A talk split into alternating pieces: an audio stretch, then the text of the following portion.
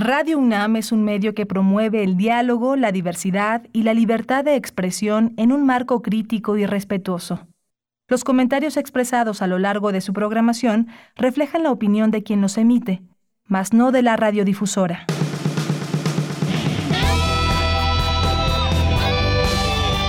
Prisma RU. Relatamos al mundo.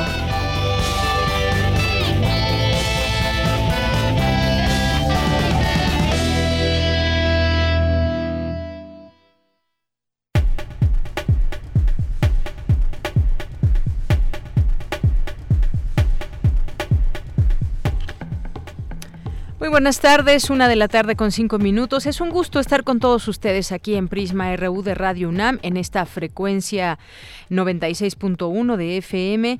Gracias por su preferencia, su sintonía y ojalá que también contemos con su participación a lo largo de estas dos horas. De aquí a las tres de la tarde estaremos ahí muy pendientes en el 5536 4339 y también en nuestras redes sociales arroba Prisma RU en Twitter, Prisma RU en Facebook. Gracias por estar aquí. Mi nombre es Deyanira Morán y a nombre de todo el equipo le deseamos que tenga una buena tarde y lo invitamos a que nos acompañe durante esta emisión de este día 3 de julio. Vamos a tener hoy en la información, además de nuestra, nuestras notas universitarias, vamos a tener una entrevista sobre la austeridad republicana, esta ley que se aprobó hace unos días y que va encaminada hacia el ahorro en el gasto corriente del gobierno. Esto hasta dónde o cómo nos beneficia. Vamos a hablar de este tema, qué partidas hay, cuáles son los recortes, hay opiniones encontradas en torno a este tema de la austeridad. Habrá que reflexionarlo y platicaremos hoy de este tema justamente. Y vamos a conversar también con Pablo Casas, que es presidente de la Asociación Mexicana de Campamentos. Esta es una asociación de campamentos organizados que se creó en 1994 y pues pretende elevar la calidad de la industria de campamentos en México. ¿Les gusta hacer campamentos? ¿A dónde los han hecho? Desde bueno, pues puede haber desde escuelas hasta organizar nuestros propios campamentos. Vamos a hablar de ese tema y ahora que se antoja pues hacer campamentos o salir de vacaciones, ahora que estamos en el verano. Vamos a tener también una entrevista con el maestro Héctor Anaya, em, director del Centro de Escritores Mexicanos, porque se abre una nueva, nueva sede y nos va a hablar de ello, no se lo pierdan. En nuestra segunda hora tendremos la sección sustenta de mi compañero Daniel Olivares. Hoy nos va a platicar sobre los ingenieros de la, de la UNAM que crean cargadores solares que ayudan a disminuir la emisión de dióxido de carbono. Siempre hay que, eh, de hoy en adelante, de pues de estas de estos momentos de este presente que tenemos en adelante ver hacia el tema del medio ambiente cómo ayudar a nuestro medio ambiente y acciones como estas lo van logrando. Vamos a tener también la información nacional e internacional y una mesa de análisis en nuestra segunda hora. Vamos a hacer un Facebook Live también eh, sobre la reforma electoral. Van a estar aquí con nosotros la consejera electoral del Instituto Nacional Electoral Pamela San Martín y el diputado Alejandro Viedma Velázquez que es representante de Morena ante el Consejo General del INE. Ambos pues traen propuestas encontradas con respecto a esta propuesta de reforma electoral, así que estará bueno el debate y si quieren ustedes también eh, apoyarnos con sus comentarios y sus preguntas, pues recuerden, ya saben dónde hacerlo. Esto y más tendremos hoy aquí en Prisma RU. Desde aquí, relatamos al mundo. Relatamos al mundo. Relatamos al mundo. La una con ocho y en este miércoles 3 de julio en los temas universitarios advierte académico de la UNAM que el melanoma va en aumento en el mundo más que cualquier otra neoplasia maligna. Dulce García nos tendrá la información más adelante el melanoma, que tiene que ver con la piel y el cáncer de piel. A eso se refiere. Y en otra información, uno de cada diez mexicanos que migra a Estados Unidos cuenta con estudios de licenciatura o posgrado. Cindy Pérez Ramírez nos tendrá los detalles. Por su diseño interior otorgan al Museo de las Constituciones de la UNAM el premio Red Dot Award.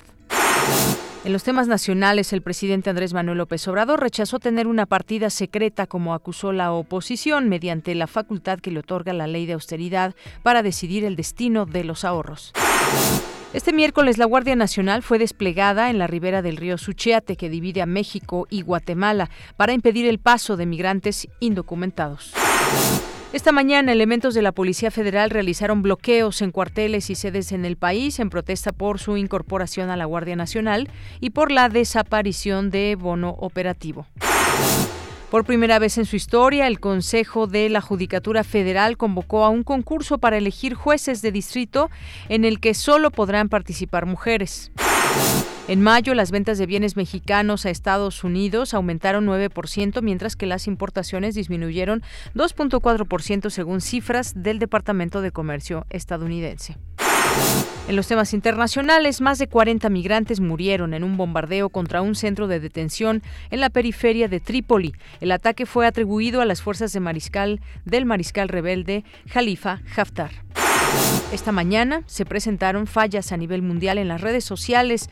Quizás ustedes ya se dieron cuenta y quizás hasta este momento estén desesperados por estas redes sociales que han eh, tenido fallas. Facebook, Instagram y WhatsApp es la cuarta vez en lo que va de este año.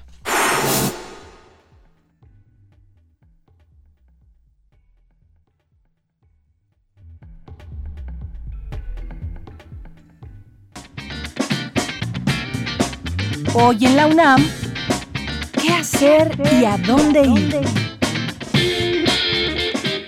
El Museo de la Luz te invita a disfrutar de la exposición Fotografía Científica, selección de laminillas de varias ediciones del concurso de fotografía científica convocado por la UNAM. Estas imágenes invitan al espectador a acercarse al trabajo de investigación científica que realizan los universitarios, así como a apreciar la belleza que esconde la naturaleza en sus diferentes escalas. Visita el Museo de la Luz en un horario de 10 a 18 horas, ubicado en calle San Ildefonso número 43, Centro Histórico, a un costado del antiguo Colegio de San Ildefonso.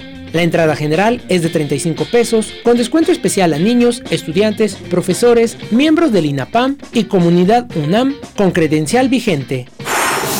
No te puedes perder el especial segundo aniversario luctuoso de José Luis Cuevas, la creación artística, que TV UNAM ha preparado a dos años de su fallecimiento. Descubre la vida y obra de este pintor, dibujante, escritor, escultor e ilustrador mexicano, conocido como el niño terrible de la pintura en México, quien formara parte de la llamada generación de la ruptura. Sintoniza hoy la señal de TV UNAM por el canal 20.1 de televisión abierta en punto de las 17.30 horas.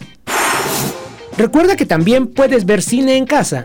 La UNAM ha digitalizado películas de su filmoteca y las ha puesto a disposición de los universitarios y el público en general. Accede al cine en línea que se encuentra disponible en la página www.filmoteca.unam.mx, donde podrás encontrar películas del cine silente mexicano, documentales de historia y naturaleza, así como algunos largometrajes más representativos de directores y actores mexicanos.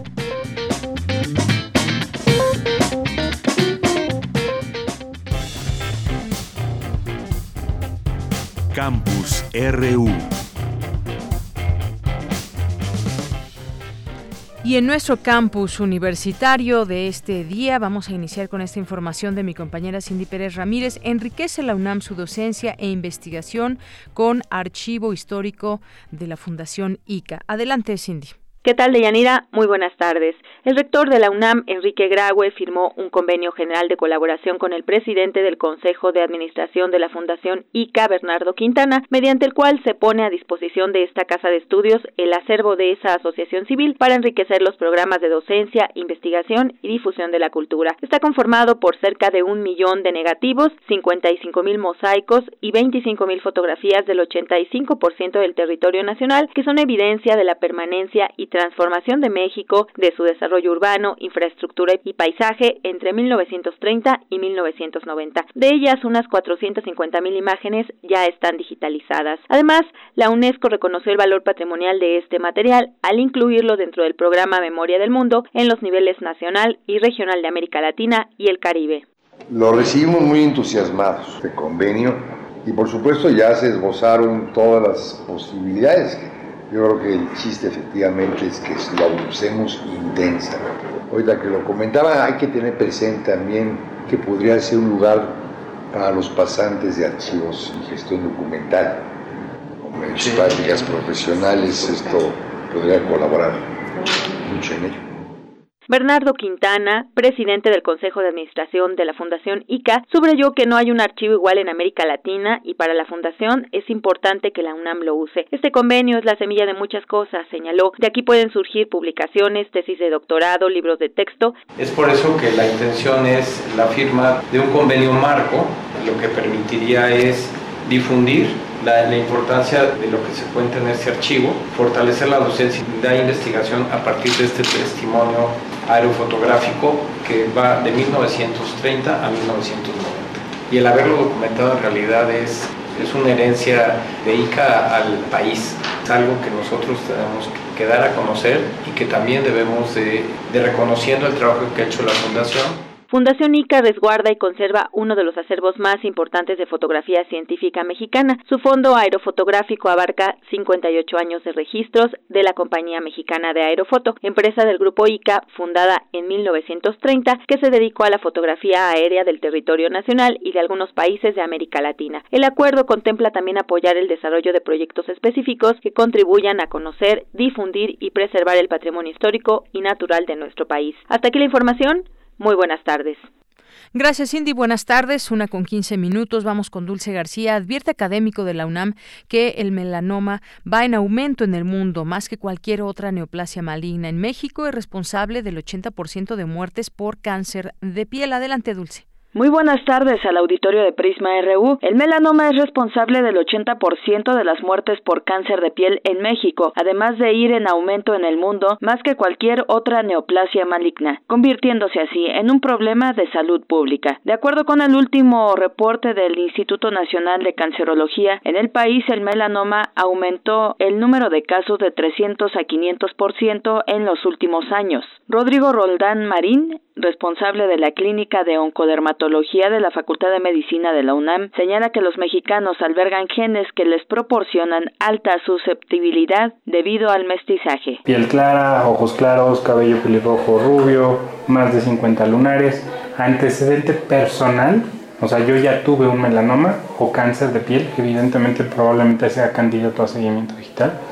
Antecedente familiar en primer grado, mamá, papá, hermanos o hijos con melanoma o cáncer de páncreas, historia de quemaduras solares intermitentes intensas. Entonces básicamente esos serían como los criterios más importantes para seleccionar a un paciente que eh, sea candidato a seguimiento digital. México finalmente todos sí somos fruto y producto del mestizaje. ¿Qué quiere decir? Que aunque nos veamos morenos y de piel de cabello oscuro y ojos oscuros, genéticamente albergamos genes de alto riesgo de susceptibilidad. La Clínica de Oncodermatología de la UNAM se dedica al diagnóstico temprano y tratamiento integral de dicha afección y es la única instancia en el país que realiza la dermatoscopía digital, sin dejar de lado que cuenta con un microscopio confocal de reflectancia que permite hacer biopsias virtuales en vivo. Es el reporte. Muy buenas tardes. Gracias, Dulce. Muy buenas tardes. Y bueno, antes de continuar con más información universitaria, le comentamos que policías federales han cerrado algunas avenidas en protesta por la incorporación a la Guardia Nacional. Ellos alegan una serie de situaciones donde van a ganar ahora menos y, bueno, dicen, están al grito de policías y militares no. Este grupo de policías federales protesta fuera de las instalaciones del centro de mando que se ubica en Iztapalapa, rechazando su incorporación a la Guardia Nacional sin liquidación y en demanda de apoyos. Esto es lo que está pasando hoy. Los manifestantes reclaman también que desde el inicio de la administración actual se les han reducido eh, derechos laborales, incluyendo el riesgo de desaparición de un bono mensual. Luego del anuncio del inicio de actividades de la Guardia Nacional, los manifestantes denunciaron que nadie les ha avisado que desde el 1 de julio forman parte de esa. Sin embargo, bueno, pues más adelante le tendremos ya esta información donde pues se está también por parte de quien lleva eh, a su cargo esta corporación, que no es de esta manera, pero ahorita lo seguimos comentando. Esto es algo que está sucediendo en este momento y bueno, pues Patricia Trujillo justamente está señalando que no habrá despidos y que se está atendiendo esta situación. Así que pues estamos pendientes de lo que surja a lo largo de este tiempo. Vámonos ahora con Cindy Pérez Ramírez dentro de los cinco tipos de hepatitis que existen. La C es cada vez más frecuente y riesgos. Adelante, Cindy. ¿Qué tal, Deyanira? Es un gusto saludarte. Muy buenas tardes. En México, del 1 al 3% de la población padece esta afección, destacó César Rivera Benítez, académico de posgrado de la Facultad de Medicina de la UNAM. Para la de tipo C aún no existe vacuna y una vez adquirida se desarrollan formas crónicas que pueden llevar a complicaciones hepáticas a mediano y largo plazo. La que más inquieta es la fibrosis y cirrosis hepática, asociada a adenocarcinoma hepático. Su contagio es cada vez más común y se calcula que a nivel mundial alrededor de 71 millones de personas están infectadas de manera crónica por el virus que la provoca. No obstante, si la hepatitis en cualquiera de sus tipos A, B, C, D o E es diagnosticada y tratado a tiempo, puede curarse hasta en un 98% de los casos. En el caso de las transfusiones, la sangre que se dona hoy en los hospitales es sometida a pruebas de detección de anticuerpos para hepatitis C, por lo que es prácticamente imposible que se transmita por este medio. Deyanira, dentro de los casos de hepatitis C, entre 20 y 30% de las personas que la padecen se curan de forma espontánea el resto transita a formas crónicas que pueden permanecer hasta 25 años sin síntomas, dependiendo de la existencia de otras enfermedades. Hay tratamientos que curan la hepatitis, pero debe ser integral, incluir el ambiente, los cuidados y evitar los factores de riesgo, porque si un paciente no modifica sus conductas riesgosas o estilos de vida, puede volverse a infectar, concluyó el también jefe del Servicio de Infectología del Hospital General de México. Hasta aquí la información. Muy buenas tardes. Gracias, Cindy. Muy buenas tardes. Continuamos. Porque tu opinión es importante, síguenos en nuestras redes sociales, en Facebook como Prisma RU y en Twitter como arroba PrismaRU. Queremos escuchar tu voz. Nuestro teléfono en cabina es 55 36 43 39. Continuamos una de la tarde con 21 minutos. Ya está en la línea telefónica. Le agradecemos nos tome esta llamada al eh, doctor Miguel González Ibarra. Él es coordinador del Centro de Estudios Financieros y de Finanzas Públicas de la Facultad de Economía de la UNAM. ¿Qué tal, doctor? Muy buenas tardes. Bienvenido a este espacio. Muchas gracias, Deyanira. Es un gusto estar nuevamente con ustedes. Muchas gracias. Eh, pues vamos a platicar sobre esta ley de austeridad que el Senado aprobó. Eh, la oposición dice que se votó con prisa y dice que quieren impugnarla. Pero pues vámonos a lo que dice esta ley de austeridad y cómo podría beneficiar. Se supone que para, para eso se crea esta ley, para abonar en temas económicos que haga falta, reordenar el, el presupuesto Cuéntenos su punto de vista sobre esto que aprobó el Senado. Sí, con mucho gusto, Deyanira. Mira, son muchos elementos que se eh, introducen dentro de esta ley. Hay que recordar que no es el primer gobierno que establece medidas de austeridad, sin embargo es el primero que lo hace a través de una ley aprobada por el Congreso.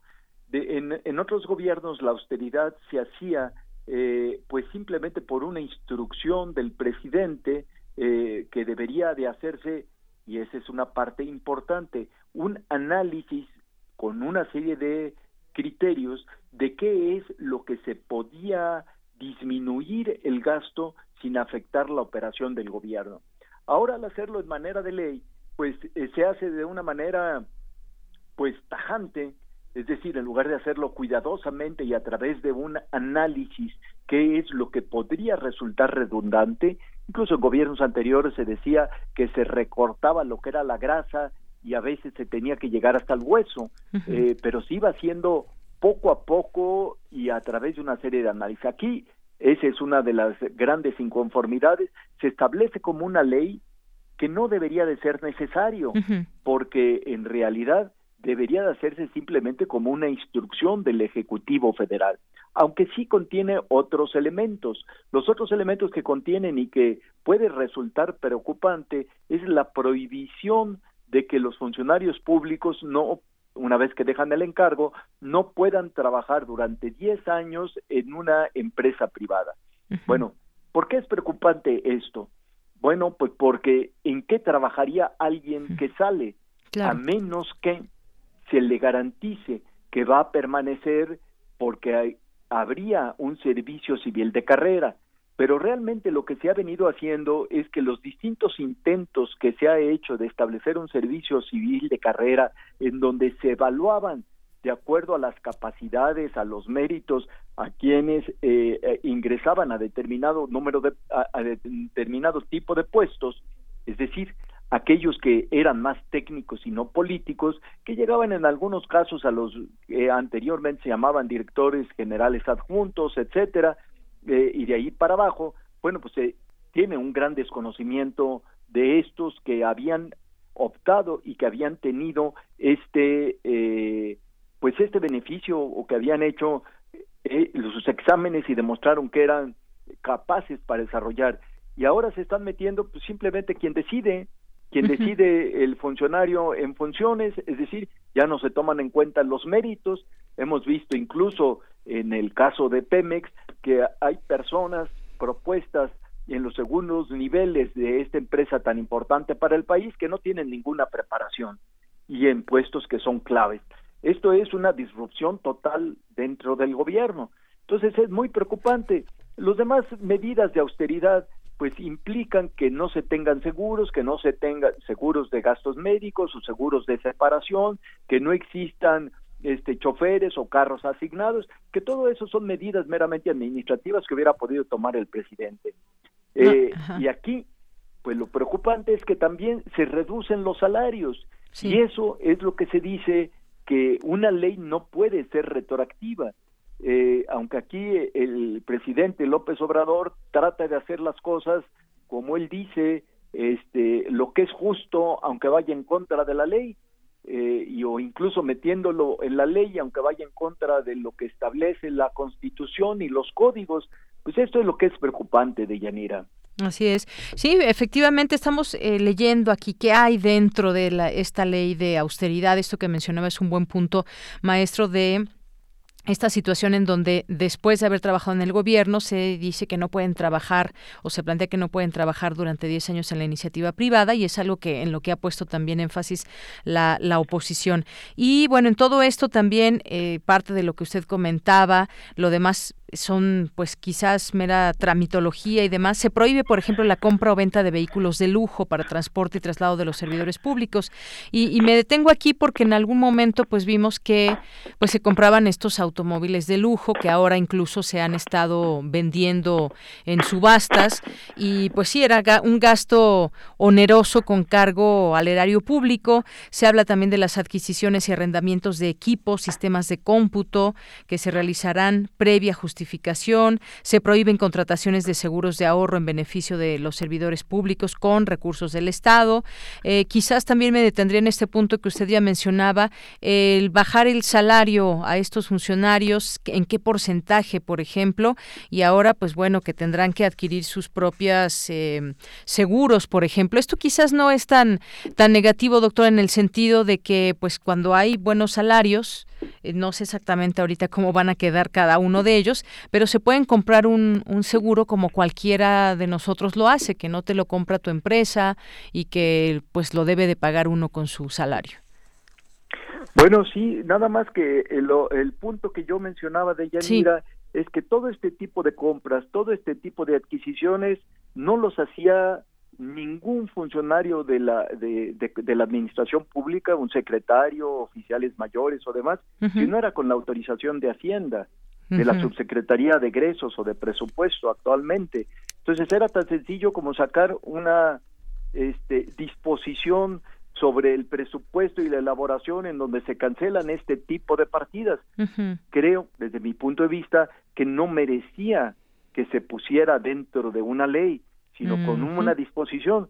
Claro, a lo mejor lo que hay que ver es que una vez que esté en una ley ya no lo va a poder hacer nadie, ni siquiera la Secretaría de Hacienda, a menos que se quite la ley. Es decir, aquí lo que creo que pretende López Obrador es dejar una, eh, pues una norma que vaya más allá incluso de su mandato y que no pueda volverse a hacer y generar por criterio de alguien el que se pueda incurrir nuevamente en este tipo de prácticas. Pero bueno, hay que ver que en algún momento dado este, se está prohibiendo lo que se tiene actualmente, pero eso no implica que en el futuro, en régimen posteriores, pues no se invente cualquier una nueva prestación que se le pueda dar a los funcionarios públicos. Es decir, se prohíbe lo que existe, pero no se prohíbe lo que pueda existir en el futuro. Entonces es una ley pues muy imperfecta, diría yo.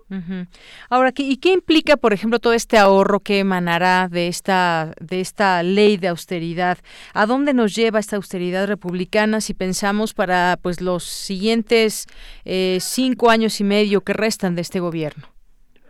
Bueno, este, ese es uno de los temas que está dando más que hablar este, en los medios porque ya se mencionaba de que el, ahorro este o el no gasto que en realidad se eh, haría en los eh, la disminución de, de, puestos en la administración pública y en este tipo de prestaciones y de gastos que se tenían, pues se va a constituir una bolsa que se decía que sería similar a la partida secreta de los gobiernos anteriores y ya López Obrador salió a decir que no es una partida secreta, este, porque existe transparencia en su gobierno y va a decir hacia dónde se va.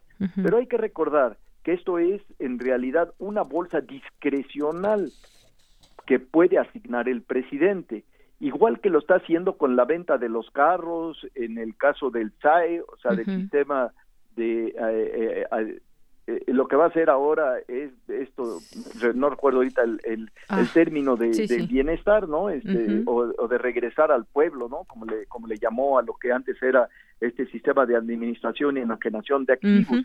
Exacto. Pero pues todo eso el presidente determinó que va a un pueblo, va al otro, va al otro, y esto pues tiene un alto contenido pues de popularidad o incluso repercusiones de carácter electoral futura, porque el presidente no lo hace conforme a una evaluación o demás, sino según su criterio. Entonces, aunque, aunque se sepa, tiene la característica de ser totalmente discrecional el manejo por parte del presidente de la República.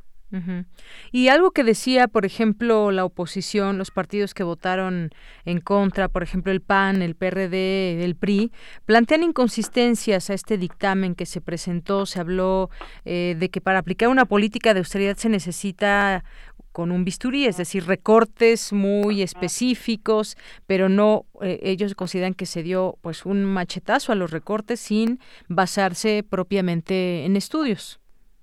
Bueno, eso es lo que comenzaba a, eh, comentar en este eh, eh, en, esta sesión con, ustedes. En realidad no se hizo ningún análisis de qué es lo que resulta redundante, es decir, es hecho de una manera a manchetazo o de tajo, decir que se tiene que quitar una serie de, de puestos, se tienen que bajar una serie de gastos, etcétera, sin saber cuáles van a ser las repercusiones en lo que es el funcionamiento del gobierno. Y eso es lo que resulta preocupante, porque al final de cuentas, como tú mismo o como todos los eh, eh, radioescuchas podrán ver, si los sueldos son menores, si luego entran a trabajar en el gobierno y no tienen asegurada la permanencia, pero luego no pueden trabajar en la iniciativa privada, pues es una situación bastante irregular, ¿no? O es una situación que no mucha gente va a estar de acuerdo en entrar o es una situación que va a dar pues a prácticas para asegurar el futuro eh, fuera del gobierno, ¿no? Así es. Leía, uh, dijimos 10 años, aquí dice son 5 años para que no podrán trabajar en la iniciativa privada, que de cualquier manera pues hay un hay un reclamo, ¿no? Exactamente, porque hasta ahora era era simplemente un año, ¿no? Sí. Por el, conflicto de interés. Exacto. Pero actualmente y además solamente en determinados puestos y que estuvieran relacionados con la actividad para que no se beneficiaran de la información que manejaban. Ahora pues se está incrementando a cinco o a diez años, ¿no? Este y esto es un periodo muy largo porque de qué va a vivir la gente y si va a vivir con un sueldo que no le permite hacer un ahorro suficiente, no tiene seguros eh, de desempleo, por llamarlo de alguna manera, ¿de qué va a vivir la gente si termina su relación laboral con el gobierno, si no lo tiene asegurado? Eso es muy preocupante. Bien. Bueno, pues eh, yo le agradezco mucho, maestro, estos minutos aquí en Prisma RU. Queremos platicar pues eh, sobre este tema de la ley de austeridad, punto de vista, tratar de analizar hacia dónde hacia dónde va esta esta ley. Por lo pronto, pues muchas gracias y seguiremos seguramente platicando en otro momento conforme pues avancen todas estas eh, nuevas leyes o todas las reformas que se vayan haciendo, pues ya después de que entren en vigor. Correcto, con mucho gusto, Deyanira. Muchas gracias, hasta luego. Hasta luego. Muy buenas tardes. Bueno, pues ahí está, fue el maestro Miguel González eh, Ibarra, que es el coordinador del Centro de Estudios Financieros y de Finanzas Públicas de la Facultad de Economía de la UNAM. Pues sí, son varios temas los que se incluyen en esta ley de austeridad que tiene que ver, como ya decíamos, con la prohibición de la compra o venta de vehículos de lujo para el transporte y traslado de los servidores públicos. Eh, bueno, ¿usted qué opina de todo esto? Las adquisiciones y arrendamientos de equipos de cómputo se realizarán previa justificación. Se establece que los vehículos aéreos de propiedad del Poder Ejecutivo serán destinados a actividades de seguridad, defensa, marina, fuerza aérea, protección civil, así como al traslado de enfermos, no para los funcionarios. La Secretaría de la Función Pública y la de Hacienda y Crédito Público elaborarán y remitirán los lineamientos para regular estas medidas mencionadas. Con relación al comportamiento austero y probo de los servidores públicos, se establece que se sujetarán a la remuneración adecuada y proporcional que conforme a sus responsabilidades se determinen en los presupuestos de egresos. Por ningún motivo se autorizarán bonos, estímulos, comisiones, compensaciones o percepciones extraordinarias al salario asignado fuera de lo que establezca en el presupuesto de egresos de la Federación, el conocido como PEF. Eh, por ningún motivo se autorizarán pensiones al titular del Poder Ejecutivo, como sabemos, pues fue una de las promesas de su campaña. No eh, no habrá pensiones eh, adicionales a la provista por el Instituto de Seguridad y Servicios Sociales de los Trabajadores del Estado. Eh, lo que se avaló fue la Ley Federal de Austeridad Republicana y diversas reformas y disposiciones de la Ley General de Responsabilidades Administrativas. Hay inconformidades de parte de los partidos de oposición y bueno, pues veríamos que aquellas épocas donde se servían con la cuchara grande también desde, por ejemplo, el legislativo, pues ahora se terminarían. ¿De qué manera se está de acuerdo o no? Pues ahí están las distintas opiniones. Una con 36, continuamos. Queremos escuchar tu voz. Nuestro teléfono en cabina es 55 36 43 39. Tu opinión es muy importante. Escríbenos al correo electrónico prisma.radiounam@gmail.com. Ya es la una con 37 minutos y ya recibimos vía telefónica a Pablo Casas, que es presidente de la Asociación Mexicana de Campamentos. ¿Qué tal, Pablo? Muy buenas tardes, bienvenido. Muy buenas tardes, Dayanira. Saludos a ti y a todo el mundo que nos está escuchando. Gracias, eh, Pablo. Pues ahora que ya estamos en el verano y que mucha gente sale de vacaciones y hay mucha gente que planea sus siguientes vacaciones, pues una de las formas también de conocer nuestro país, por ejemplo, pues es a través de los campamentos que se organizan desde distintas instancias. Platícanos un poco de lo que se hace desde la Asociación Mexicana de Campamentos AC, que pues se, fue, se creó en 1994 y pues este tener calidad básicamente en la industria de campamentos en México? Cuéntanos un poco. Pues mira, la, la, industria de campamentos en México es bastante reciente.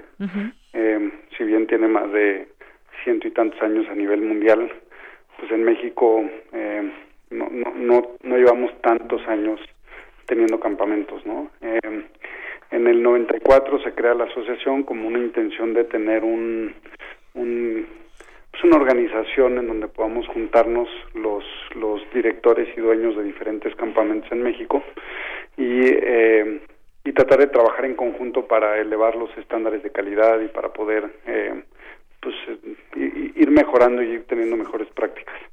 Eh, a raíz del 2015 se estableció el sello de estándares básicos de calidad que busca que la asociación revise a sus miembros eh, y, vean y vea que cumplan con lo mínimo eh, necesario como para poder dar un servicio de calidad a, a todos a todos los acampadores que, que los acompañan. Eh, además de eso, la, la asociación organiza diferentes eventos, algunos para miembros del staff de campamentos, que son capacitaciones en diferentes rubros que se hace una vez al año, y en algunos otros casos está enfocado a directores de campamentos, eh, que pueden ser eh, eventos en donde nos ponemos de acuerdo de qué vamos a hacer como industria o capacitaciones que son impartidas por eh, personal internacional de la International Camping Fellowship, que es, por ejemplo, el, curso de directores internacional de campamentos, ¿no? Y todo eso se hace a través de la asociación como un vehículo en donde, en donde vayamos eh, pues afianzándonos y levantando los estándares de la industria.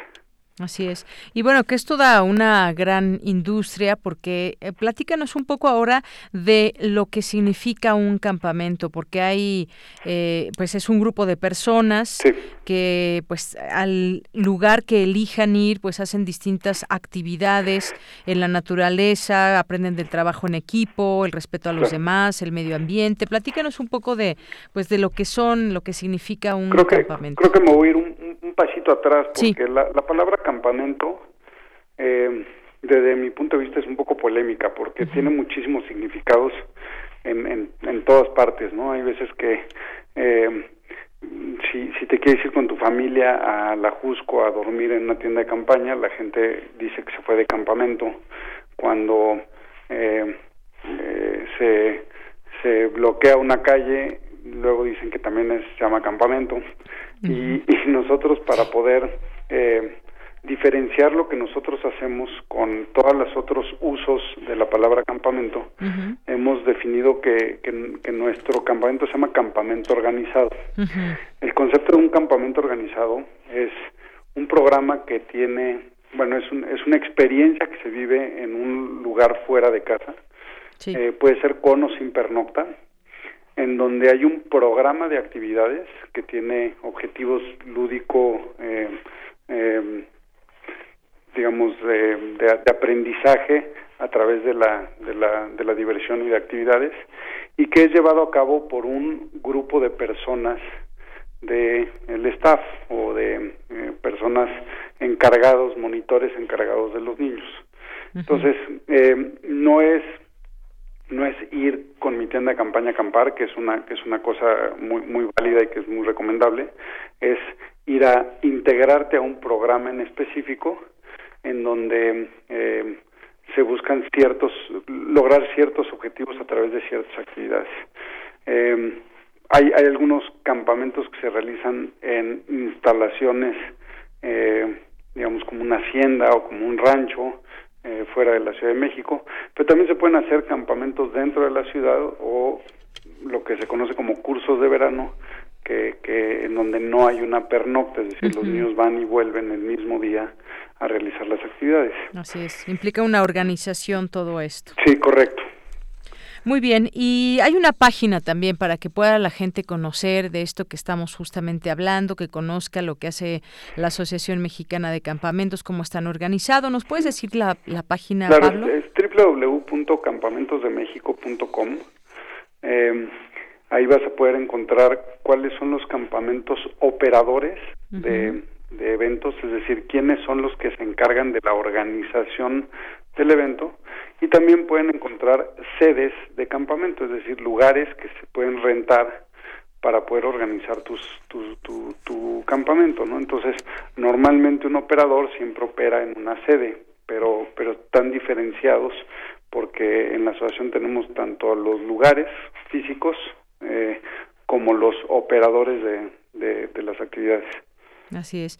Bueno, pues eso es parte de lo que podemos conocer de, de esta asociación de campamentos organizados. Ahí dejamos la página para que la gente se asome, le eche un vistazo si está pensando en campamentos y bueno, pues todas estas eh, actividades que se pueden hacer dentro y de, y qué bueno que nos explicas, puede haber pernocta o no, y pues la organización sin duda es muy importante, desde planear el lugar, qué actividades se van a hacer, el clima que permea en tal o cual lugar hay que ver todo esto y a veces no estamos todos muy atentos a ello. Yo, yo lo que yo lo que recomendaría a los padres de familia que lo están considerando, bueno, antes de la recomendación, primero los los invitaría a que a que le ofrezcan esta experiencia a sus hijos. Eh, está probado, la Asociación Americana de Campamentos ha hecho muchos estudios al respecto, en donde prueban los beneficios que tienen los niños por venir a, un campamento. Y curiosamente estos beneficios han ido a que acrecentando o siendo mucho más importantes a medida que nuestras generaciones de niños se vuelven más tecnológicos y, empiezan a perder ciertas habilidades humanas que tú y yo teníamos cuando éramos chiquitos y no teníamos la distracción de una pantalla. Entonces, el poder convivir con niños de tu edad, de poder tener actividades en donde tienes que trabajar tus habilidades de comunicación, tus habilidades de liderazgo, tus habilidades de resolución de problemas en conjunto con otras personas, son, son cosas, además de lo divertido y, lo, y las actividades y juegos en sí que se llevan a cabo, son cosas que cada vez tienen muchísimo más valor. Entonces, eh, yo sí, yo sí creo que es bien importante que los niños tengan esta experiencia. Todos, si, si tienes la oportunidad de darle esa, esa experiencia a tus hijos, vale muchísimo la pena. Pero si ya vas a hacerlo eh, y ya estás convencido de que quieres que tu hijo viva esta experiencia, pues hay muchas opciones. Hay que encontrar cuál es el campamento que mejor se adecua a tus necesidades. Y yo y yo de las cosas que recomendaría es que siempre evalúen al menos unas dos o tres opciones. Ahí en la asociación tenemos casi 30 campamentos eh, como parte de, la asociación y tenemos de todos colores y sabores, ¿no? Están ubicados en diferentes partes de, la República y yo lo que recomiendo es entonces hablar a dos o tres de estos campamentos y eh, preguntar en dónde están ubicados, este, qué, qué instalaciones tiene el lugar o qué tipo de actividades se llevan a cabo, cuántas personas del staff van a estar a cargo y qué capacitaciones tienen, si cuentan con algún servicio médico, ya sea paramédico, doctor o, alguna persona que se encargue de la seguridad eh, física de los niños, si cuentan con un seguro de gastos contra accidentes y cuánto cubre eh, y qué servicios adicionales ofrece el campamento. Hay algunos que te ofrecen el transporte para llegar allá, otros en, en, los que tienes que eh, irlo a dejar tú y recogerlo. En fin, tratar de averiguar lo, lo más que se pueda. También recomiendo mucho que, que pregunten acerca de, de, cómo son acomodados los niños por las noches. Es decir, eh, duermen con niños de la misma edad, duerme el staff con ellos o no, eh, de cuántos son los cuartos, tienen los baños cerca de los cuartos o no, porque a, a medida que vas preguntando todas estas cosas, te, te puedes ir dando una idea de cuál es el campamento que más te, te, gusta, te gusta, ¿no? O el que más confianza te da. Sí. Y, y esa era mi última recomendación, que es eh, siempre pide referencias, ¿no? O sea, si, siempre hoy en día con las redes sociales y con los chats en los que todo el mundo está conectado, es facilísimo agarrar y decir, oigan, estoy planeando mandar a mi hijo a este campamento, ¿alguien tiene alguna recomendación o, o este o, alguna opinión al respecto y habrá mucha gente que estará muy dispuesta a, a, decirte cómo les fue. Eh, no, no, lo digo porque porque porque quieras descartar a los que no les fue bien pero pero es una muy buena manera de que los papás se queden más tranquilos. Así como los niños de hoy en día pierden las habilidades digamos humanas o sociales por estar todo el tiempo con su pantalla también los papás de hoy en día somos extremadamente eh, sobreprotectores de nuestros hijos. Y muchísimas veces el poder tener la recomendación de una persona que ya vivió la experiencia te puede dar una tranquilidad de que de que el campamento es serio y de que y de que la experiencia vale la pena. Sin duda las referencias son importantes. Bueno, pues dejamos aquí la página www.campamentosdemexico.com para que conozcan todos estos servicios que se ofrecen desde la asociación. Bueno, pues Pablo Casas, muchas gracias por estar con nosotros Al contrario, gracias a ti, Daniela, y a, y a todo tu auditorio. Muy buenas tardes, hasta luego. Muy bien. Igualmente, Pablo Casas es presidente de la Asociación Mexicana de Campamentos. Y continuamos, hay varias cosas que comentarles también en el ámbito, en el ámbito nacional. Y pues le decíamos de este, de esta manifestación de policías eh, federales que tienen distintos reclamos. Eh, se, se manifiestan en el centro de mando de Iztapalapa y se habla de una agresión a Patricia Rosalinda Trujillo Mariel, quien forma parte de la coordinación operativa institucional de la Guardia Nacional Y en un intento de diálogo con manifestantes, eh, la funcionaria eh, fue llamada traidora, reprocharon que ha estado junto a los policías en el proceso de formación de la Guardia Nacional. Ella ya también ha respondido, dice que se van a analizar todos estos casos, que no es verdad que vaya a haber todos estos eh, cambios que, que están planteando los policías, pero ya también tienen un pliego petitorio, entre ellos quieren hacer un sindicato, quieren uniformes dos veces al año, entre algunas otras cosas. La representante de la Guardia Nacional era comisaria general de la Policía Federal ah, y hasta el momento, pues bueno, eh, ya se instaló una mesa, eh, bueno, no se ha instalado la mesa de diálogo, pero ella ya salió a hablar que van a atenderse estas peticiones y por supuesto que estamos atentos a esto. La Comisión ya de Policías Federales dialoga con la coordinadora de la Guardia eh, Nacional y eh, pues esta comisión de 15 elementos ingresó a uno de los salones para manifestar sus demandas, mientras que afuera permanecen otros grupos de agentes en medio de una tensa calma.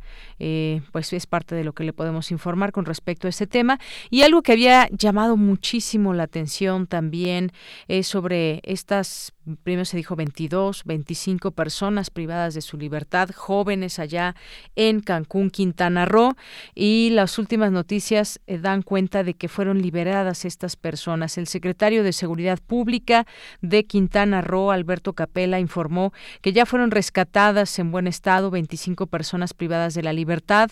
A través de su cuenta de Twitter, el funcionario hizo un reconocimiento a la Fiscalía de Justicia del Estado y a las corporaciones que participaron. Agregó que más tarde la Fiscalía dará detalles, pero ya fueron rescatados, dice, rescatados. De acuerdo con reportes extraoficiales, anoche sujetos armados llegaron a un call center localizado en la Supermanzana 524 sobre Avenida Santa Fe y sacaron a un grupo de personas, las subieron a dos camionetas y se marcharon. Entre las víctimas habría 15 jóvenes y tres mujeres. Hasta anoche la autoridad reconocía oficialmente que el número de víctimas era 22. Esta mañana la Fiscalía indicó que eran 27. Capela ha dicho posteriormente que son 25. Indicó también que todas las instituciones estaban concentradas en la atención a la ciudad, a la denuncia sobre la desaparición de estas personas en la ciudad de Cancún, en donde hubo un inusual movimiento, así le llamaron, de personas en un negocio sin que hubiera violencia ni armas de fuego. Y ya en su conferencia matutina, el presidente López Obrador descartó que se trata de un secuestro, la supuesta privación de libertad de estas personas en un call center. Y pues bueno, se tienen todavía al momento varias preguntas en torno a este tema. Se habla de que era una casa que operaba como call center. Eh, otras notas señalan que pues era una empresa dedicada al call center y hay distintas versiones que tendrá que aclarar la propia autoridad. Y bueno, esto sucedió en la madrugada de ayer. Continuamos. Porque tu opinión es importante, síguenos en nuestras redes sociales, en Facebook como Prisma RU y en Twitter como arroba PrismaRU. Queremos escuchar tu voz. Nuestro teléfono en cabina es 55 36 43 39. Continuamos una de la tarde con 52 minutos y vamos a platicar, ya está en la línea telefónica, el maestro Héctor Anaya, que es narrador, ensayista, eh, profesor, director del Centro de Escritores Mexicanos. ¿Qué tal, maestro? Bienvenido, muy buenas tardes. ¿Qué tal, Deyanira? Buenas tardes. Pues me da mucho gusto platicar con usted y quisiéramos que nos comente sobre esta nueva sede que abre el Centro de Escritores Mexicanos. Eh, esta este, nueva eh, escuela de preparación de escritores profesionales pues tiene por objetivo precisamente ayudar a que quienes se interesan por incursionar profesionalmente en, en, eh, en labores de escritura de teatro, cine, televisión, literatura, narrativa, poesía, en fin, todos los géneros literarios tengan eh, maestros adecuados que son además maestros escritores, porque lo que ocurre con muchos otros centros de preparación es que hay maestros, pero que conocen muy bien la teoría y que le pueden decir cómo se hace un cuento, cómo se hace una novela, cómo se hace una obra de teatro, pero nunca las han escrito. Aquí la diferencia sí es muy importante, ya que pueden partir de su, la propia experiencia del maestro para poder eh, prepararse mejor.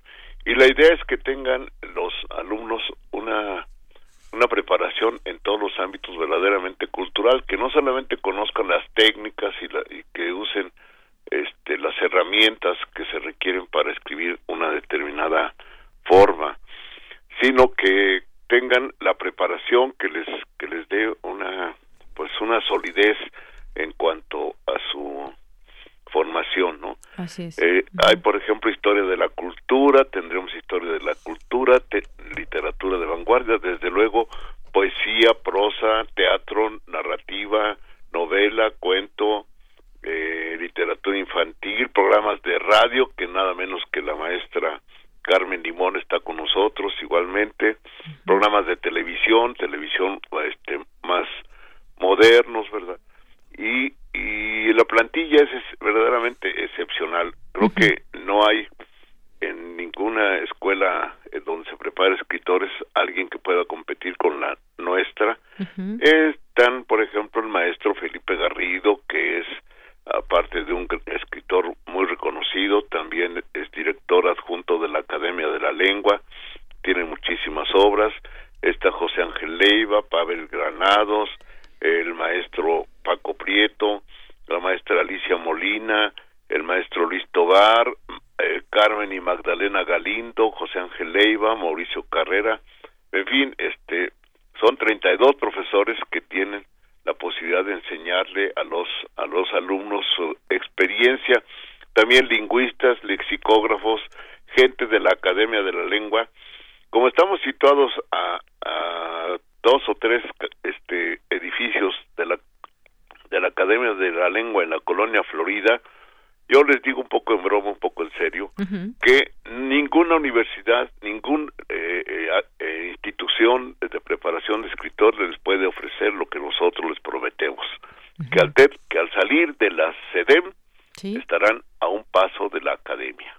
Muy bien. Porque somos vecinos, ¿no? Claro, claro. Y bueno, en este sentido, qué bueno que nos dice ya, ahorita nos precisa bien dónde está esta, esta sede. Todo esto que nos comenta es importante saberlo. Mucha gente que quiere eh, aprender a escribir, aprender a narrar, a, hacer quizás una novela, quizás eh, siente que tiene muchas ideas, pero no las puede pasar a, a la tinta y el papel, esta es una muy buena opción. Lo que nos ha dicho estas personas, estos maestros que son escritores, que están eh, formados, que se pueden además consultar y leer sus obras, por supuesto. Eh, platíquenos. Eh, pues de esta nueva sede y también de, de, las otras sedes para quien nos está escuchando pues pueda también tener en cuenta esta posibilidad. Mira, con respecto a lo que acabas de decir de la gente que tiene ideas, les recuerdo que Malarmé le decía este, a alguna persona que decía, oiga, este, yo también tengo muchas ideas para hacer un poema. y Malarmé le contestó, este, nada más que la poesía no se hace con ideas, sino con palabras. Entonces, lo que más nos interesa es precisamente que tengan los nuestros eh, eh alumnos eh, un verdadero conocimiento de la palabra. Tenemos lexicógrafos, lingüistas, correctores de estilo, gente que está muy bien preparada para que pueda eh, manejarse con precisión el lenguaje, ya que por desgracia hemos visto que se ha deteriorado tanto.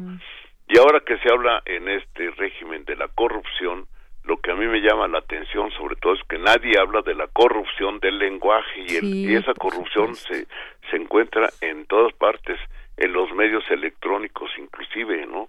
Entonces, pues eso es lo que sí pretendemos que estos nuevos escritores pues, en primer lugar pues conozcan bien el idioma y que sepan algo que parece que se nos parece que parece olvidar olvidarse que idioma es identidad y que si nos quitan o, entregamos el idioma, José Emilio Pacheco decía que nada más nos prestan el idioma, que debemos regresarlo tan puro como lo recibimos y cada vez lo recibimos de una manera más sucia, ¿no?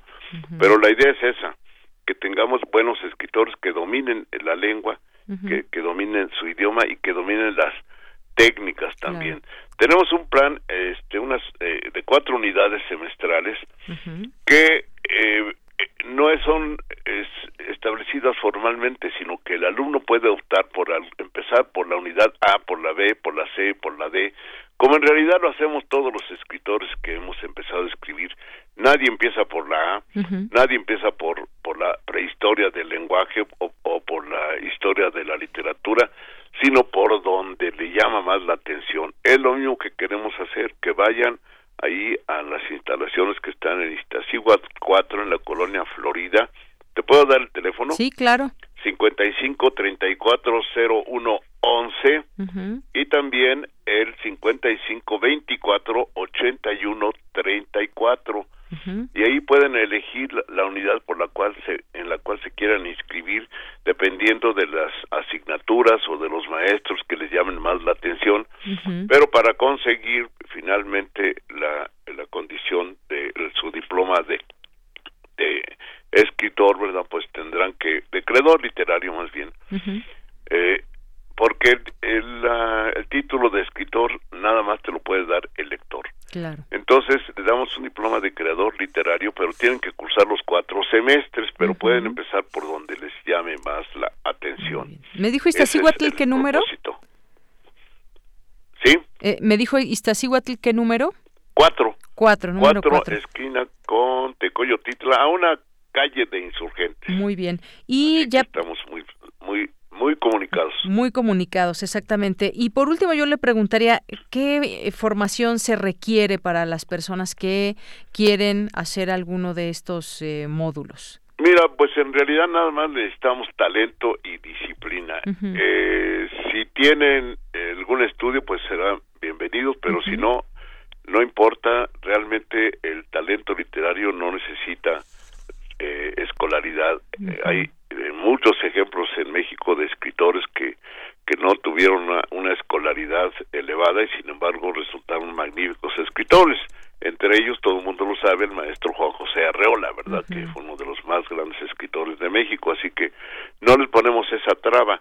El talento sí y la disciplina es necesario porque por mucho talento que se tiene, si no se, se tiene disciplina, pues se desperdicia. Vamos a empezar el 29 de julio y las clases son de lunes a jueves de 5 a 9, eh, de 5 de la tarde a 9 de la noche. Muy bien. Bueno, pues ya aquí tenemos todos estos datos anotados. ¿Tienen alguna página donde podamos entrar y ver también todo toda esta información? Pues no, mira, tenemos la página del CEDAD, porque esta es una continuación del CEDAD, que es el Centro de Atención al Talento de los Niños Sobredotados. Ahí pueden encontrarnos también. Muy bien, el CEDAD. Perfecto.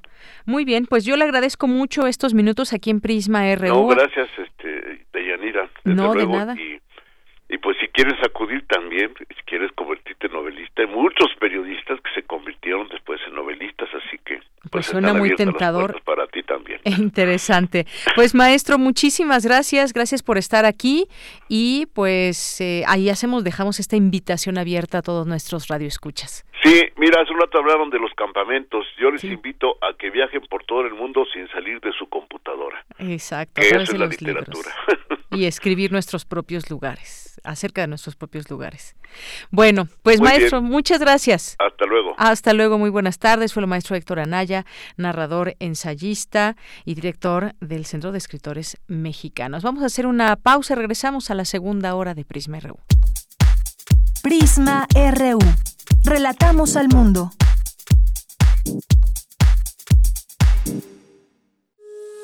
Todo sonido ejecutado es una imagen en la mente. Pero no todas las imágenes merecen su sonido.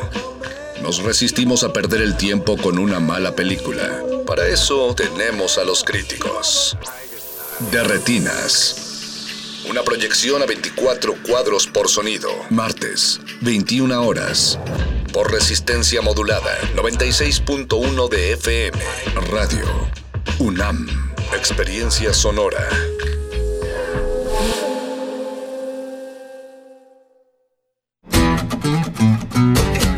La psicología observa al ser humano, sus escenarios y comprende su diversidad. Adentrémonos en ella. Juntos hagamos conciencia.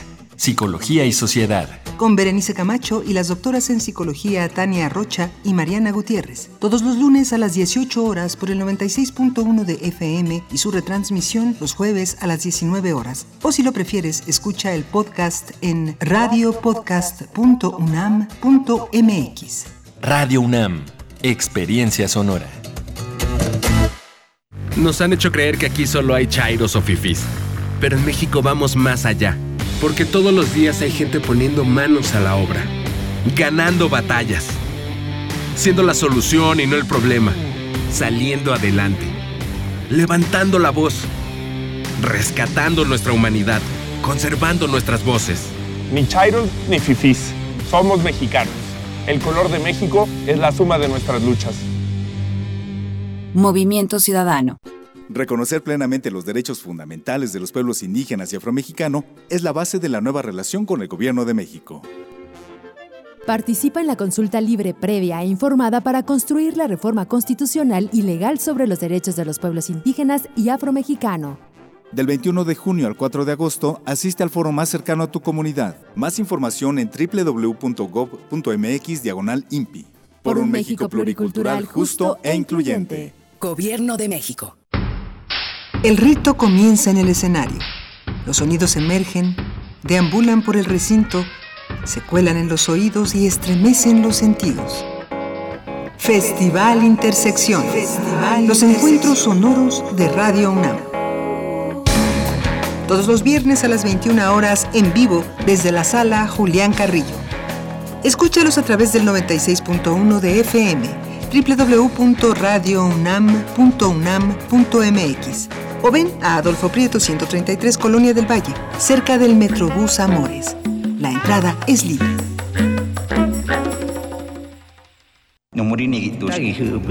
Calme Cali. Cuarta temporada. Expertos. Música. Poesía. Y toda la diversidad cultural. Estreno próximo primero de agosto a las 10 horas por el 96.1 de FM. Retransmisión domingos 15.30 horas. Radio UNAM. Experiencia sonora.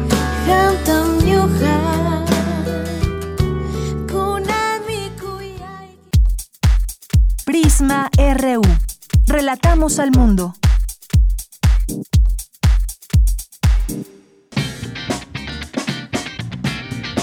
Mañana en la UNAM, ¿qué hacer y a dónde ir? El Programa Universitario de Estudios del Desarrollo abre su convocatoria para el tercer Premio Nacional sobre Desarrollo Rural Sustentable y Soberanía Alimentaria. La fecha límite para el registro de postulantes es el 12 de julio. Consulta la convocatoria completa en el sitio oficial del Programa Universitario de Estudios del Desarrollo www.pued.unam.mx. Como parte del 37 Coloquio de Investigación Bibliotecológicas y de la Información, se llevará a cabo el foro La Información después de Internet, repensando las libertades, amenazas y derechos, bajo la coordinación de los doctores Jenny Teresita Guevara y Jonathan Hernández Pérez. Este foro se llevará a cabo del 25 al 27 de septiembre en el Auditorio Mario de la Cueva, ubicado en el piso 14 de la Torre 2 de Humanidades en Ciudad Universitaria. Para mayores informes e inscripciones, visita el sitio web del Instituto de Investigaciones Bibliotecológicas y de la Información www.iibi.unam.mx. Recuerda que mañana tienes una cita con Tonske, programa de televisión hecho por universitarios en donde se abordan los temas que preocupan a los jóvenes, con el análisis de personalidades de diversos ámbitos como el político, económico, social y cultural, para hablar de ese tema que molesta, inquieta o está de moda entre la juventud mexicana. Sintoniza TV UNAM mañana 4 de julio a las 12.30 del día, canal 20.1 de televisión abierta. Para Prisma RU, Daniel Olivares. Thank you. Dos de la tarde con siete minutos. Están escuchando Radio UNAM en el 96.1 de FM y en www.radio.unam.mx. Gracias por seguir en esta señal y seguir este programa y los temas que vamos comentando, porque ya vimos que varios de ustedes están escribiendo aquí en nuestras redes sociales. Recuerden también, por si quieren, hay un teléfono a su disposición, 55 36 43 39. Nuestras redes sociales arroba PrismaRU, PrismaRU en Facebook, que pues, eh, a ver, platíquenos cómo les ha ido con esta falla a nivel mundial de redes sociales en Facebook. Estamos haciendo incluso una prueba aquí. Moisés González, que lleva las redes sociales, está haciendo una prueba en su Facebook Live si jala o no jala el Facebook. Parece ser que ya está, que ya quedó eh, pues restablecida todo este eh, esta conexión y todo lo que tiene que ver con esta importante red social. Yo sé que algunos estaban jalándose los cabellos porque pues no podían acceder a su red social favorita, pero pues esto es solamente una prueba. ¿Qué haríamos sin nuestras redes sociales? ¿Qué haríamos en este mundo globalizado sin este uso de redes sociales que nos mantiene en contacto con nuestro exterior, eh, con el exterior? Y bueno, pues finalmente seguimos vivos, no pasa nada. Bien, vamos a ver quién nos ha escrito por aquí en Prisma RU. En nuestro Twitter, Galán de Barrio nos dice muy interesante lo planteado por Héctor Anaya. Me recuerda a la SOGEM que solo se necesita talento y disciplina para escribir. Saludos desde Coyoacán a Prisma RU. Gracias, Galán de Barrio, Abel Fernández. Y eh, pues deberíamos ir al curso, ¿qué te parece? Bueno, yo ya me estoy animando. Gracias por el comentario. También eh, nos dice por aquí eh, César Soto y Quetecuani. Dice aquí, por, bueno, aquí están organizando una una velada, una pernocta, un campamento, pues ahí nos platican, a ver, y Tecuani y César Soto que están aquí organizando un campamento, eh, pues que nos digan dónde, cuándo y cómo, y pues no sé si ahí les caigamos, pero sería bueno que lo organicen. Juan Manuel Vázquez Barajas, Belém Isa, eh, Mayra Elizondo, Diogenito. Mayra Elizondo nos dice, yo nunca fui a acampar de pequeña, ahora lo comprendo todo. Por cierto, creo que debería haber más actividades y cursos de verano para adultos. Nos manda saludos. Yo estoy totalmente de acuerdo contigo, Mayra.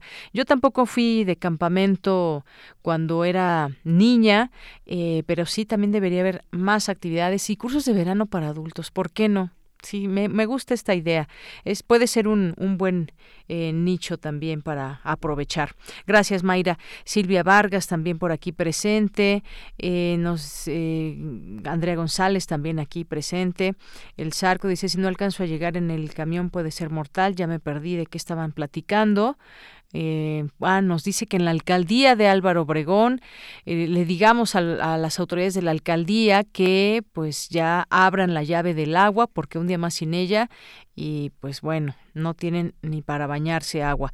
Pues de aquí, eh, desde aquí hacemos un llamado, no sé qué colonia sea y no sé si sea toda la delegación, pero lo primero, pues ya saben, hay que reportarlo a la propia alcaldía, dije delegación, es alcaldía. Eh, César Soto también nos dice, ley de austeridad republicana contraviene garantías de legalidad y seguridad jurídica, hay que debatir el amparo indirecto. Muchas gracias, eh, César Soto, la doctora Astrid, Andrea también nos escribe por aquí. Eh, ¿Y quién más está por aquí? Alejandro Aquino eh, nos escribe por aquí también. Eh, Abel Fernández al principio nos decía, listos como siempre y a todo el equipo, saludos, gracias por estarnos escuchando, hacerse presentes, es importante que sepamos que hay alguien por ahí. Alejandro Cardiel Sánchez también nos dice, cada que, cada que hay filas a nivel mundial en redes, que hay fallas, perdón, que hay fallas a nivel mundial en redes, invariablemente pienso en Skynet. Gracias. Román Hernández García nos dice, excelente, calurosa y bochornosa tarde tengan todos ustedes. Bueno, pues aquí lo seguimos leyendo, por supuesto, gracias por estar aquí. Eric Mata Hernández, Hernán Garza, Anel Pérez, Rusel Álvarez, Mario Mora, eh, muchos saludos a todos ustedes. José Luis León también por aquí. Vamos a eh, continuar con la información. Ahora Dulce García nos platica sobre los resultados de la encuesta nacional de factores determinantes del embarazo adolescente 2017, que ya pueden ser consultados si académicos responsables de ese proyecto consideran que la escuela es la mejor protección para evitar embarazos a temprana edad. Adelante, Dulce. Muy buenas tardes al auditorio de Prisma RU. La educación es un factor de protección para las adolescentes. Entre más temprano abandonen la escuela, tienen mayores posibilidades de tener un embarazo, unirse, casarse o tener relaciones sexuales sin protección ni conocimiento sobre métodos anticonceptivos, según afirma Fabiola Pérez Baleón, académica de la Escuela Nacional de Trabajo Social de la UNAM. Ella señala que las aulas son un espacio común que brinda sentido y orientación de la vida, más allá de lo que pueden aprender en conocimientos. Ahí, dice, se inculcan figuras de autoridad y respeto que proporcionan un horizonte de posibilidades que va más allá del hogar. La cuestión de la escuela. Yo creo que ese es un factor determinante del embarazo. La escuela es un elemento protector para las y los adolescentes. Entre más temprano dejen la escuela, mayores posibilidades tienen de encontrar una pareja, de casarse o de tener relación sexual sin protección, sin conocimiento mínimo. No es que los que están en la escuela sepan, ¿eh? eso también ya está muy comprobado. Tienen conocimientos muy básicos y elementales sobre métodos anticonceptivos, sobre sexualidad. Según la reciente encuesta nacional de los factores determinantes del embarazo adolescente 2017, que la misma Fabiola Pérez Baleón encabeza, el panorama socioeconómico caracterizado por escasas oportunidades laborales y educativas lleva a las jóvenes a pensar que la maternidad es un proyecto de vida más viable, y es que 38.1% de las mujeres de 20 a 24 años tuvo un embarazo en la adolescencia. De ellas, 57.8% permanecen aún estrato social bajo. Aplicada a 3.380 mujeres de 20 a 24 años de edad de julio a octubre de 2017, independientemente de que hayan vivido o no un embarazo durante su adolescencia, la encuesta buscó precisar los factores sociales, familiares y personales de los cuales resulta un embarazo en adolescentes. Dicha encuesta es de libre acceso y puede ser consultada ya en el sitio web www.trabajosocial.unam.mx diagonal enfadea. Es el reporte. Muy buenas tardes. Gracias, Dulce. Muy buenas tardes. Vamos ahora con Cindy Pérez Ramírez. Por su diseño interior, otorgan al Museo de las Constituciones de la UNAM premio Red Dot Award. Adelante, Cindy. Deyanira, muy buenas tardes. Es un gusto saludarte a ti y a todo el auditorio. El recinto universitario, ubicado en el edificio histórico ex templo de San Pedro y San Pablo, será distinguido en la categoría de diseño de producción, destacándose entre más de 5.500 propuestas de 55 países. La entrega de los galardones tendrá lugar el próximo 8 de julio en el Teatro Alto en Essen, Alemania, como parte de la gala Red Dot, donde los diseñadores recibirán sus reconocimientos y se unirán a la exposición Design on Stage en el Red Dot Design Museum Essen. El Museo de las Constituciones, cuyo diseño interior está a cargo del estudio mexicano Tux, se ubica en el extemplo de San Pedro y San Pablo del Colegio Máximo de los Jesuitas. Este antiguo edificio de Yanira construido en el siglo XVI es un lugar emblemático por su condición de monumento histórico, por ser parte del patrimonio universitario de la UNAM y por ser testigo de la evolución y cambios de nuestro país desde la época colonial hasta nuestros días. Fue sede del primer Congreso Constituyente de México. Sus muros fueron testigos de la promulgación de la primera Constitución republicana y de la toma de posesión del presidente Guadalupe Victoria. También fue Hemeroteca Nacional, Museo de la Luz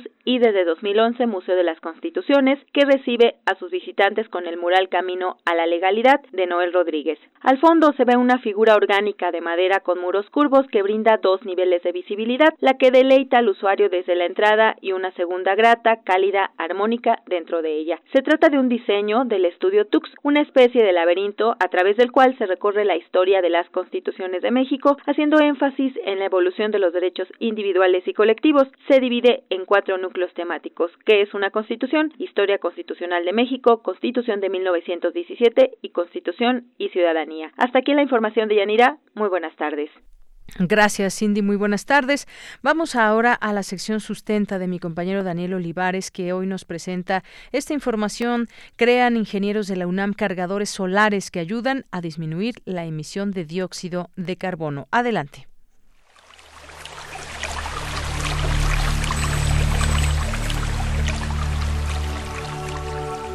Sustenta, sustenta. Innovación universitaria en pro del medio ambiente.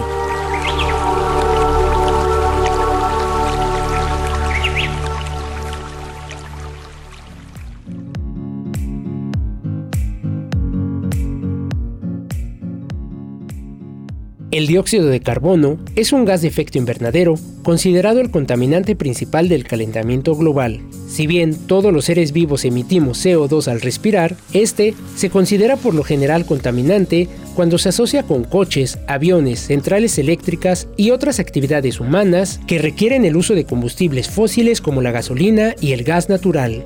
Según un informe científico anual publicado en diciembre de 2018, como parte de la 24 Conferencia sobre Clima de la Organización de las Naciones Unidas realizada en Polonia, las emisiones de CO2 ligadas a la industria y a la combustión de carbón, petróleo y gas crecieron 2.7% respecto a 2017, luego de tres años de una aparente estabilidad.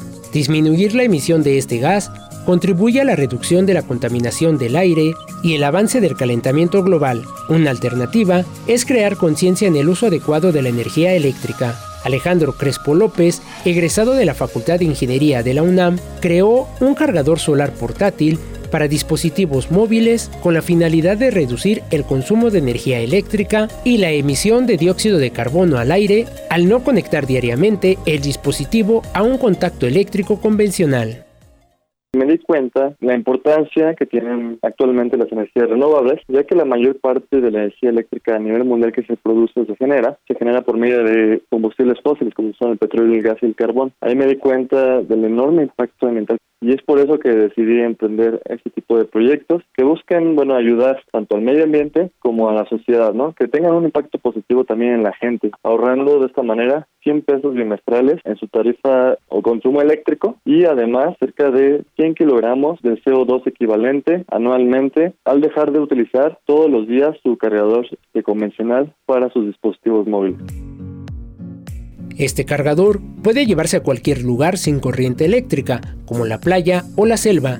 Cuenta con una o varias celdas solares, dependiendo del modelo, y con solo dos horas de exposición al sol, se logra obtener energía para 3 o 4 horas de batería útil para los dispositivos móviles, tales como teléfonos celulares, tabletas y hasta cámaras digitales. Desde hace dos años, Alejandro Crespo junto con otros egresados de ingeniería, como Miguel Ángel González, constituyeron su propia empresa y en días recientes han lanzado nuevos modelos de cargadores solares. Uno de ellos, diseñado con plástico biodegradable de fécula de maíz, que lo hace tres veces más delgado, ligero y fácil de transportar, y otro con seis paneles solares instalado en un portafolio para hombre o bolsa para mujer, con una batería y circuito de uno y dos puertos USB para recarga simultánea de dos dispositivos. Estas adecuaciones son resultado de la investigación y de las recomendaciones de usuarios de dispositivos electrónicos, quienes han aceptado de manera positiva los cargadores solares. La verdad es que la aceptación ha sido bastante por parte de la gente y de los medios. Hasta la fecha hemos vendido cientos de cargadores solares e incluso se nos han acercado otras empresas que, bueno, nos han solicitado comprar nuestros productos para poderlos dar a manera de aliciente o incentivo en la compra de unos productos.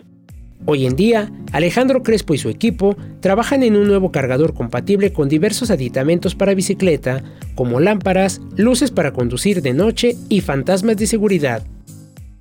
También nos encontramos desarrollando un nuevo cargador para bicicleta, el cual funcione por medio de un generador en la parte trasera de la llanta, que esta, de esta manera va a ir conectado hacia una batería, la batería se va a cargar y bueno, por medio de esto, por medio de la tracción o la energía cinética que nosotros le damos a la bicicleta cuando pedaleamos, es como vamos a poder cargar nuestro dispositivo móvil, eh, darle energía suficiente a los LEDs y otro tipo de aditamentos en nuestra bicicleta que, con los que vamos a poder gozar todos los días.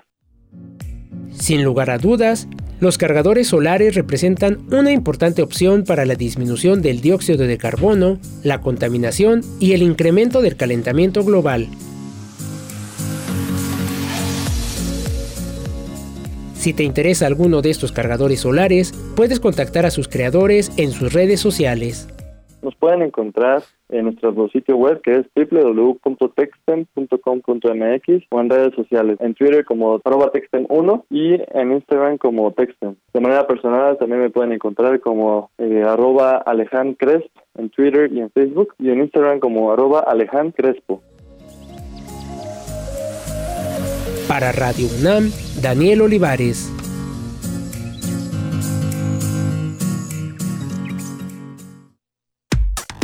Relatamos al mundo. Relatamos al mundo. Porque tu opinión es importante, síguenos en nuestras redes sociales, en Facebook como Prisma RU y en Twitter como arroba PrismaRU. Internacional RU. Las islas y áreas protegidas del Golfo de California, único lugar en el mundo donde habita la vaquita marina, especie en estado de extinción, fueron incluidas hoy por la UNESCO en su lista de Patrimonio Mundial en peligro, sin que el gobierno mexicano pusiera objeciones. El italiano David Maria Sassoli fue electo como presidente del Parlamento Europeo para los próximos dos años y medio, tras una votación en la que obtuvo el respaldo de 345 eurodiputados de los 667 que emitieron un voto válido. Me dio pena ver a algunos eurodiputados dándole la espalda al himno de Europa cuando se tocó. Me dio pena porque al final estamos aquí para tratar de dar soluciones a los problemas, en general, con la idea de que Europa es un hogar para todos y que las políticas se desarrollan con democracia, pero también con respeto. Ya es oficial, Ursula von der Leyen, actual ministra de Defensa alemana, será la primera mujer de la historia que presidirá la Comisión Europea. Christine Lagarde, directora gerente del Fondo Monetario Internacional, será, por su parte, la primera mujer que presidirá el Banco Central Europeo. El alto comisionado de las Naciones Unidas para los Refugiados alertó que más de 1.44 millones de refugiados residentes en más de 60 países necesitarán ser reubicados en 2020, por lo que exhortó a tomar medidas urgentes. Estados Unidos impuso hoy sanciones a Cuba Metales, la empresa estatal cubana de importación y exportación de petróleo, por su apoyo al gobierno de Nicolás Maduro en Venezuela, anunció el Departamento del Tesoro. El presidente de Rusia, Vladimir Putin, firmó una ley federal que pone fin a la participación de su país en el Tratado sobre Misiles de Alcance Medio y Corto. Dicha ley estipula que el jefe de Estado ruso podrá reanudar el acuerdo cuando así lo desee. Se hace evidente la transformación del mundo hacia la multipolaridad y a la vez la persistente falta de voluntad de varios países para aceptar esta realidad conduce al aumento de la confrontación en nuestro planeta, al desprecio del derecho internacional y a la socavación de la estabilidad estratégica.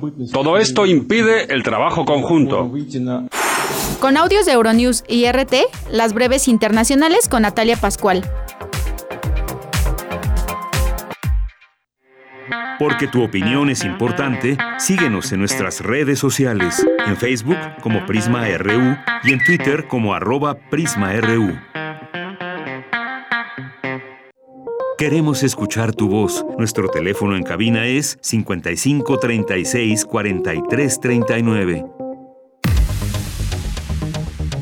43 39. Debate RU.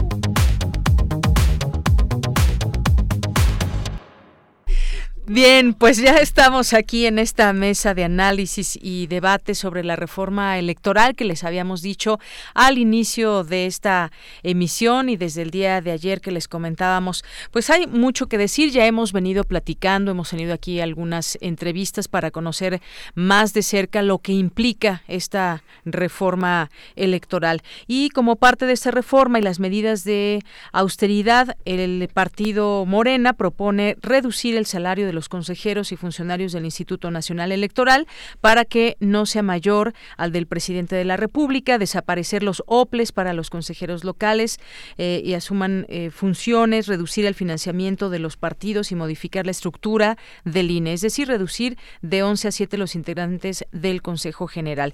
Y para ello hemos invitado y están aquí en cabina eh, Pamela San Martín, que es consejera electoral del Instituto Nacional Electoral. ¿Qué tal, consejera? Bienvenida muy buenas tardes. Buenas tardes, muchísimo gusto estar acá con ustedes. También para nosotros es un gusto. Y está con nosotros el diputado Alejandro Viedma Velázquez, él es representante de Morena ante el Consejo General del INE. ¿Qué tal, diputado? Bienvenido. Hola, muy buen día. Un saludo a todos los que nos escuchan. Consejera, qué gusto estar con usted el día de hoy. Y pues dejemos también que nuestros radioescuchas que nos están eh, sintonizando, pues nos puedan hacer llegar sus comentarios, que nos lleguen sus preguntas, ya saben dónde, 55 36 43 39, nuestro número aquí en cabina, y arroba Prisma RU en Twitter, Prisma RU en Facebook, donde estamos justamente transmitiendo en este momento. Pues hablemos de esto, ¿qué beneficios o no trae, traería esta reforma electoral? Sabemos que pues el tema electoral venimos hablando de ello desde hace mucho tiempo, ha venido, han, habido cambios a lo largo de la historia, primero el IFE, luego el INE, y en esta recomposición pues vamos viendo que lo que esperamos como ciudadanos es que todo sea más eficiente cada vez y que tengamos pues elecciones siempre limpias y claras en nuestro país. Empezamos con usted, consejera, sobre este tema. ¿Qué le parece esta eh, pues estos cambios que se pretenden a la reforma de, dentro de la reforma electoral? antes que nada, es, es, un gusto estar aquí contigo, con, con el diputado Viedma, y eh, eh, con quien aparte compartimos la mesa del Consejo, del Consejo General. Y a ver, yo creo que tendremos que partir de algunas premisas eh, que, que pueden ayudar a ordenar la discusión. En primer lugar, es muy común que eh, después de cada elección presidencial nos sentemos, hagamos un balance y en su caso se vea qué cuestiones se tienen que mejorar, qué cuestiones no están funcionando bien y deben de ser atendidas para efectos de una reforma electoral que incluso tenga los espacios para los mayores consensos, para los mayores diálogos, para los mayores acuerdos de todos los involucrados, incluidos todos los actores políticos, porque son quienes se van a regir por estas reglas que se den para la competencia, para la competencia electoral, y, eh, y precisamente para tener tiempo para poder implementarlo generalmente en la elección intermedia y posteriormente llegar a la siguiente elección presidencial, digamos, ya con reglas muy, muy, muy cuajadas. Eso es, es algo que, digamos, exceptuando el año 2000, ha ocurrido después de cada una de las elecciones. Y pues esta en el 2018 tuvimos una circunstancia similar a la del año 2000, es decir, un gran cambio, el año 2000 fue la primera alternancia en, en México, el año 2018 es la primera alternancia que hay hacia la izquierda en el, en el país. Y eh, creo que es bueno no, que no nos pase en el 2018 lo que nos pasó, o en el 2019 lo que nos pasó después del 2000, que es sentarnos en nuestros laureles y pensar que porque se dio una alternancia, digamos, todo está perfecto. Exacto. Ahora, ¿Hay aprendizajes a partir de eh, las elecciones anteriores? Yo creo que sin duda, y es un tema que por supuesto que vale la pena discutir.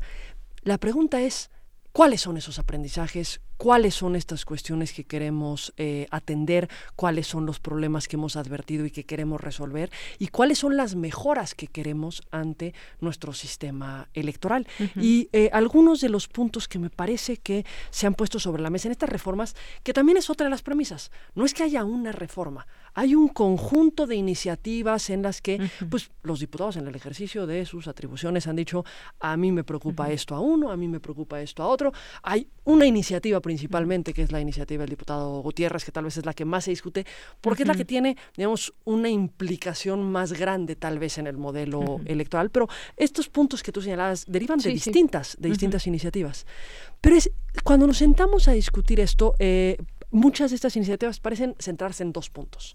No tener duplicidad de estructuras y una austeridad o una reducción de costos, etcétera. Y creo que a partir de eso podemos ver si esos son lo que principalmente queremos garantizar en la materia electoral o si no es lo que principalmente queremos garantizar, pues todos estaremos de acuerdo en que no queremos estructuras duplicadas, el que, no el que queremos reducir costos, aunque no sea, digamos, el objetivo final de cualquier, de cualquier modelo, de cualquier modelo electoral.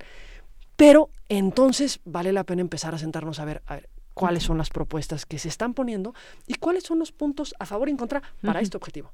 Digamos, o para algún otro objetivo. Se dice, si desaparecemos los soples, eh, reducimos, eh, quitamos una duplicidad y reducimos costos.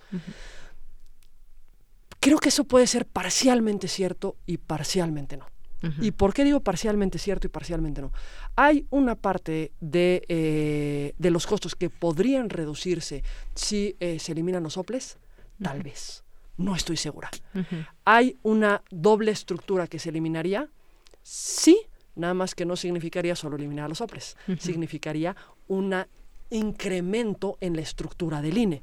Yo soy tal vez de las pocas consejeras dentro del INE que no estoy en contra del INE completo. Digamos que creo que es una, es una opción posible, solamente que es una opción que no es posible con el INE que hoy tenemos. La estructura que hoy existe en el INE no se podría hacer cargo de las, de las elecciones locales de las 32 entidades del país. El INE como institución podría sufrir una modificación, una reingeniería que le hiciera posible hacerse cargo y entonces que hubiera una institución central, me parece que sí.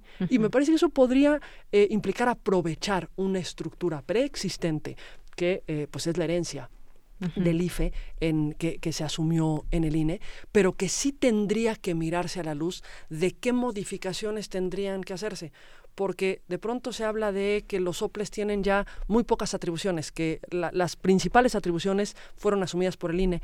No sé si principales sea la palabra correcta, pero digamos, numéricamente es cierto, muchas de las atribuciones las tiene el INE, solamente que algunas de las atribuciones que tienen los soples son atribuciones que sí implican una estructura particular y un desdoblamiento que la estructura actual del INE no podría asumir en estos términos, lo que no significa que no discutamos si lo que queremos es que esto ocurra como sí puede ocurrir.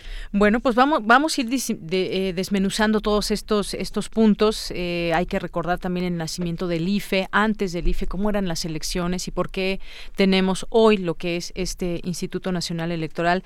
Eh, yo creo que toda mm, iniciativa tiene una razón de ser. Me gustaría ahora, diputado, que usted nos platique que ha estado, pues además ahí en el grupo de, de Morena con estas discusiones y estos planteamientos, que nos platique eh, ¿Cómo nace esta, esta pretensión, esta reforma con todos estos puntos que ya hemos mencionado? Gracias. Primero, eh, me parece que coincido prácticamente con todo lo que la, consejera dijo antes de mí. Y también quisiera hacer varias precisiones. Ya lo mencionaba la consejera. No estamos discutiendo propiamente una reforma electoral estamos discutiendo iniciativas. Y yo quiero resaltar, se han presentado todas las iniciativas que son más de 120 a título individual. No hay una iniciativa propiamente que nosotros podamos decir, esta es la iniciativa del grupo parlamentario de Morena. Hay distintos esfuerzos individuales del diputado Sergio Gutiérrez, del diputado Mario y de la diputada Tatiana Cloutier, eh, del diputado Pablo Gómez a través de varias declaraciones, algunos otros eh, compañeros quieren eliminar tres, cuatro consejeros del INE. Hace poco presentaron una iniciativa para subir el umbral a 5% para eh, que pueda seguir siendo partido político nacional. Es decir, al interior de Morena no hay un consenso hacia dónde debamos transitar sobre la reforma electoral. A nosotros eso no nos parece malo, para nosotros es natural. Vamos a construir a partir de las coincidencias.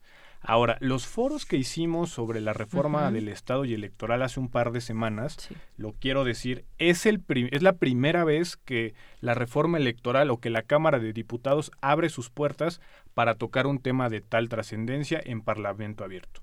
Se abrieron los espacios para que expertos, funcionarios, magistrados, consejeros, nacionales, eh, estatales, fueran a decirnos desde su visión qué es lo que veían.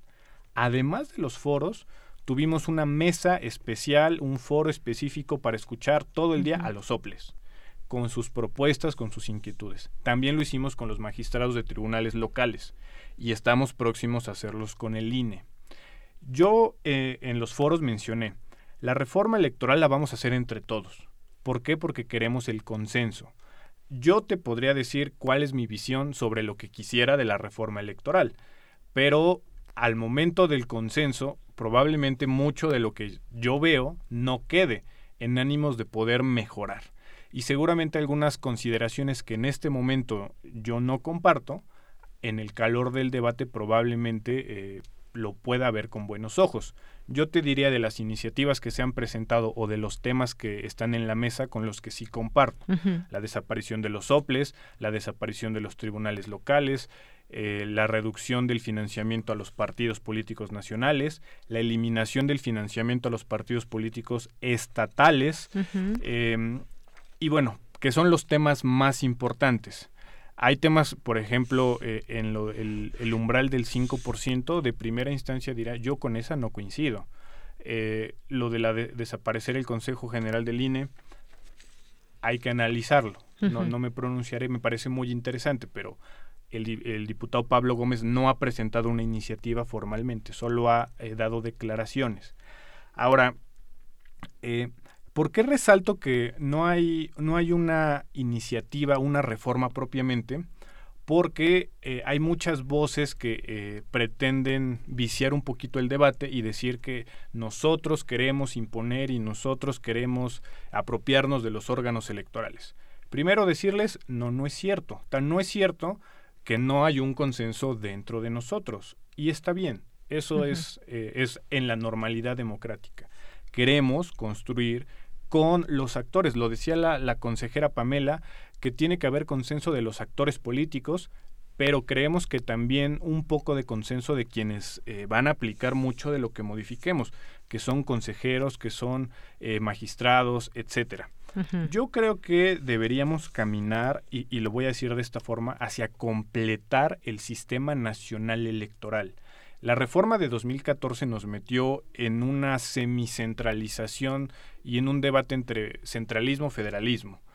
Eh, se dieron muchos pasos. Eh, nos daban datos en, en, los foros de que 42% de las funciones del Sistema Nacional Electoral la realiza ya el Instituto Nacional Electoral. 32% de esas funciones son concurrentes con los soples y el 26% son únicamente de los soples. Es decir, sí hay una disminución derivado de la reforma electoral de 2014 de las atribuciones que han venido realizando los soples. Esa es una realidad. Podemos hablar también de los costos, porque a pesar de que los soples dejaron de hacer ciertas atribuciones que el INE ahora hace, sus costos y lo que reciben, eso sí no disminuyó. También los tribunales locales. Entonces, lo decía también la consejera, sí hay muchos, muchos temas para debatir.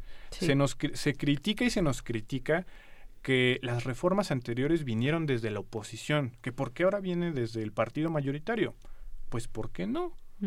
Tenemos tanto la oposición como nosotros todo el, derecho legítimo para presentar desde nuestra visión lo que queremos o pensamos puede modificarse. Muy bien. Y aquí, bueno, vale la pena también hacer alguna alguna acotación. Todo este estos cambios que se pretenden con estas iniciativas de parte de Morena, que como ya nos dice diputado, pues hay distintas iniciativas de parte de los distintos integrantes, de los distintos diputados.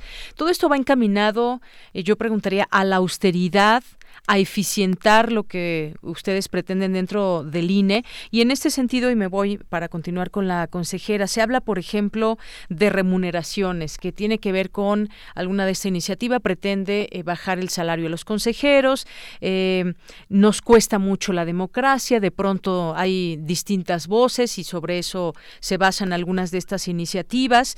Eh, ¿cómo, ¿Cómo tendríamos, qué tendríamos que tomar en cuenta para una reforma o para que estas iniciativas tengan ese sentido y logren pues esa mm, comunicación o ese debate que creo que es necesario, pero se habla de que, por ejemplo, incluso leí por ahí que el voto electrónico, se hablan de muchas de muchas cosas. ¿Qué se necesita o decía usted también hace un momento, consejera, de que pues se pueden hacer modificaciones, se puede entrar quizás a una serie de debates en torno a qué puede pasar dentro del INE, que están abiertos a ello. Sin embargo, también ya vemos una postura eh, también definida del consejero presidente en torno a todo esto.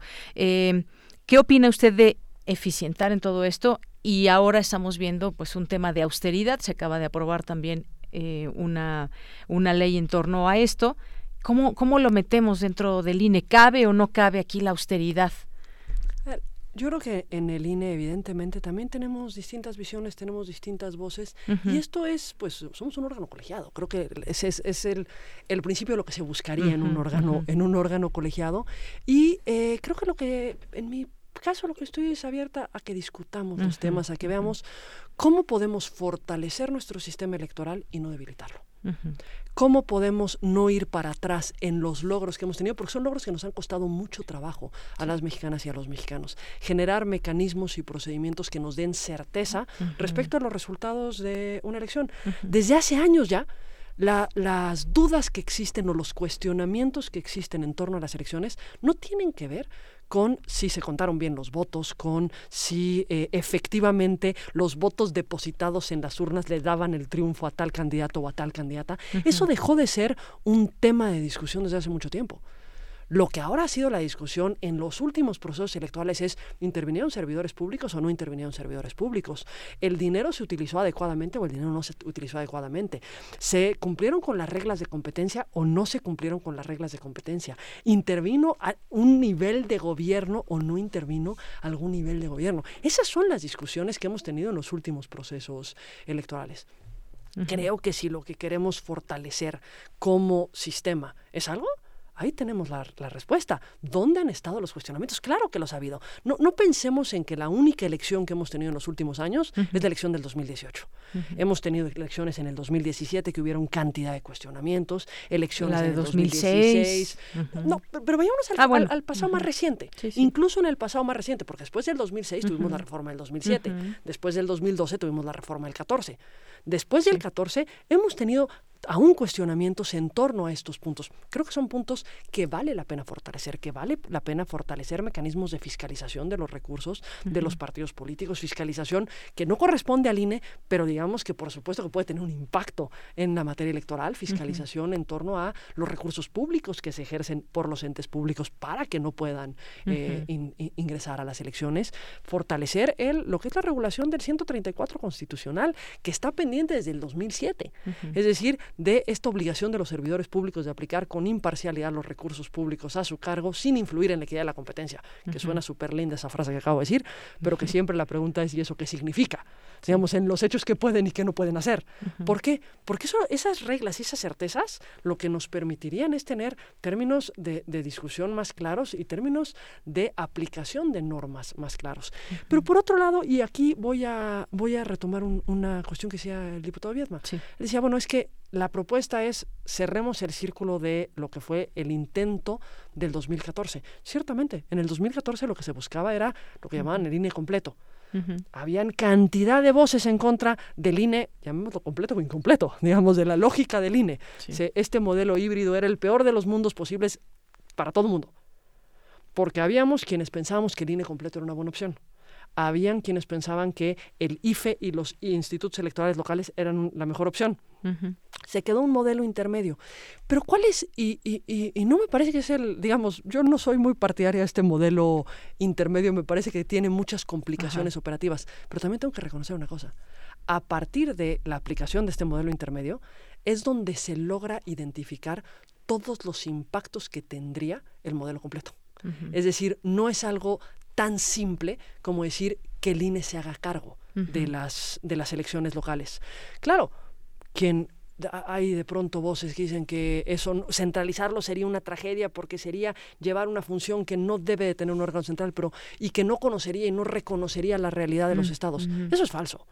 Hay una cosa que de pronto se olvida. El INE tiene oficinas en los 32 estados del país. El INE tiene oficinas en los 300 distritos del país. Oficinas permanentes, pero además no es un problema de oficinas. Tiene personal profesional permanente. Y por eso de pronto cuando hay voces que dicen, no, que el INE solo funcione una vez cada tres años, porque las elecciones son una vez cada tres años, híjole, ay, no, no, ahí, eh, ahí, sí, ahí sí me empiezo a preocupar.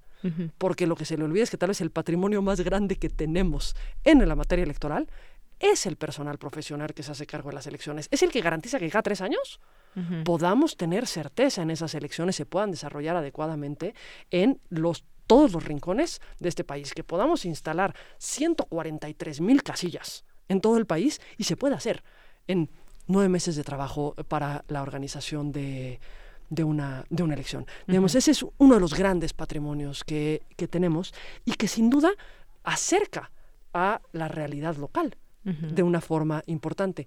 Pero también es real que cuando se dicen estas cifras de que los soples se quedaron solamente con el 26% de las atribuciones, yo decía, sí, nada más que veamos cuáles son los impactos de algunas de esas atribuciones. Ejemplo, registro de candidaturas. A nivel federal se hace el registro de candidaturas de un presidente, en, elección federal, eh, presidencial, ¿eh? un presidente de la República, 300 diputados eh, digamos, más las listas de representación proporcional y 32 senadores o 64 senadores. Pero es más las listas de representación proporcional. Pero esos son los cargos que eh, registramos a nivel federal. Veamos cuántos cargos se registran a nivel local. Pensemos que hay, 200, hay eh, más de 2.000 municipios y en los municipios no todos se rigen por sistema de partidos, también es cierto, pero pensemos que hay, seamos incluso a la baja, 1.600 municipios que sí se rigen por, eh, por sistema de partidos.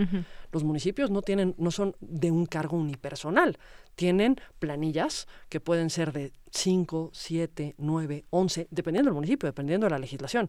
Y esto significa registrar a 11 candidatos para un solo municipio, por un solo partido. Ahora de por partido. A, lo que voy es el registro de candidaturas no es una labor simple. Escrutin, de, cómputos distritales o municipales. Sería que 300 distritos se hagan cargo de la, del cómputo final de las elecciones de presidentes, senadores, diputados y al mismo tiempo gobernador, diputados locales y, los, y todos los municipios de la entidad, o al menos de esa área geográfica que de pronto pueden ser ¿Cuántos? ¿Cinco? ¿Diez? ¿Quince? ¿Veinte? Digo, el caso más extremo son cien, pero es el caso más extremo. Pero esta es una, digamos, es una realidad que también se tiene que atender. ¿La estructura del INE, podría del INE hoy, podría hacerse cargo de eso? La respuesta es no. ¿Podría modificarse la estructura, hacerse una reingeniería para que esto se pudiera llevar a cabo? Yo creo que sí.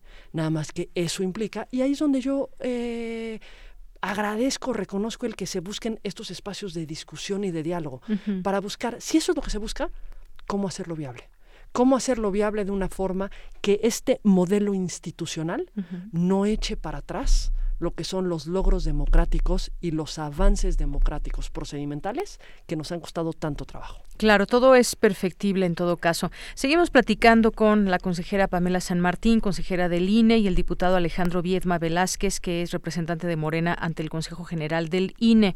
Eh, todo es perfectible, decía.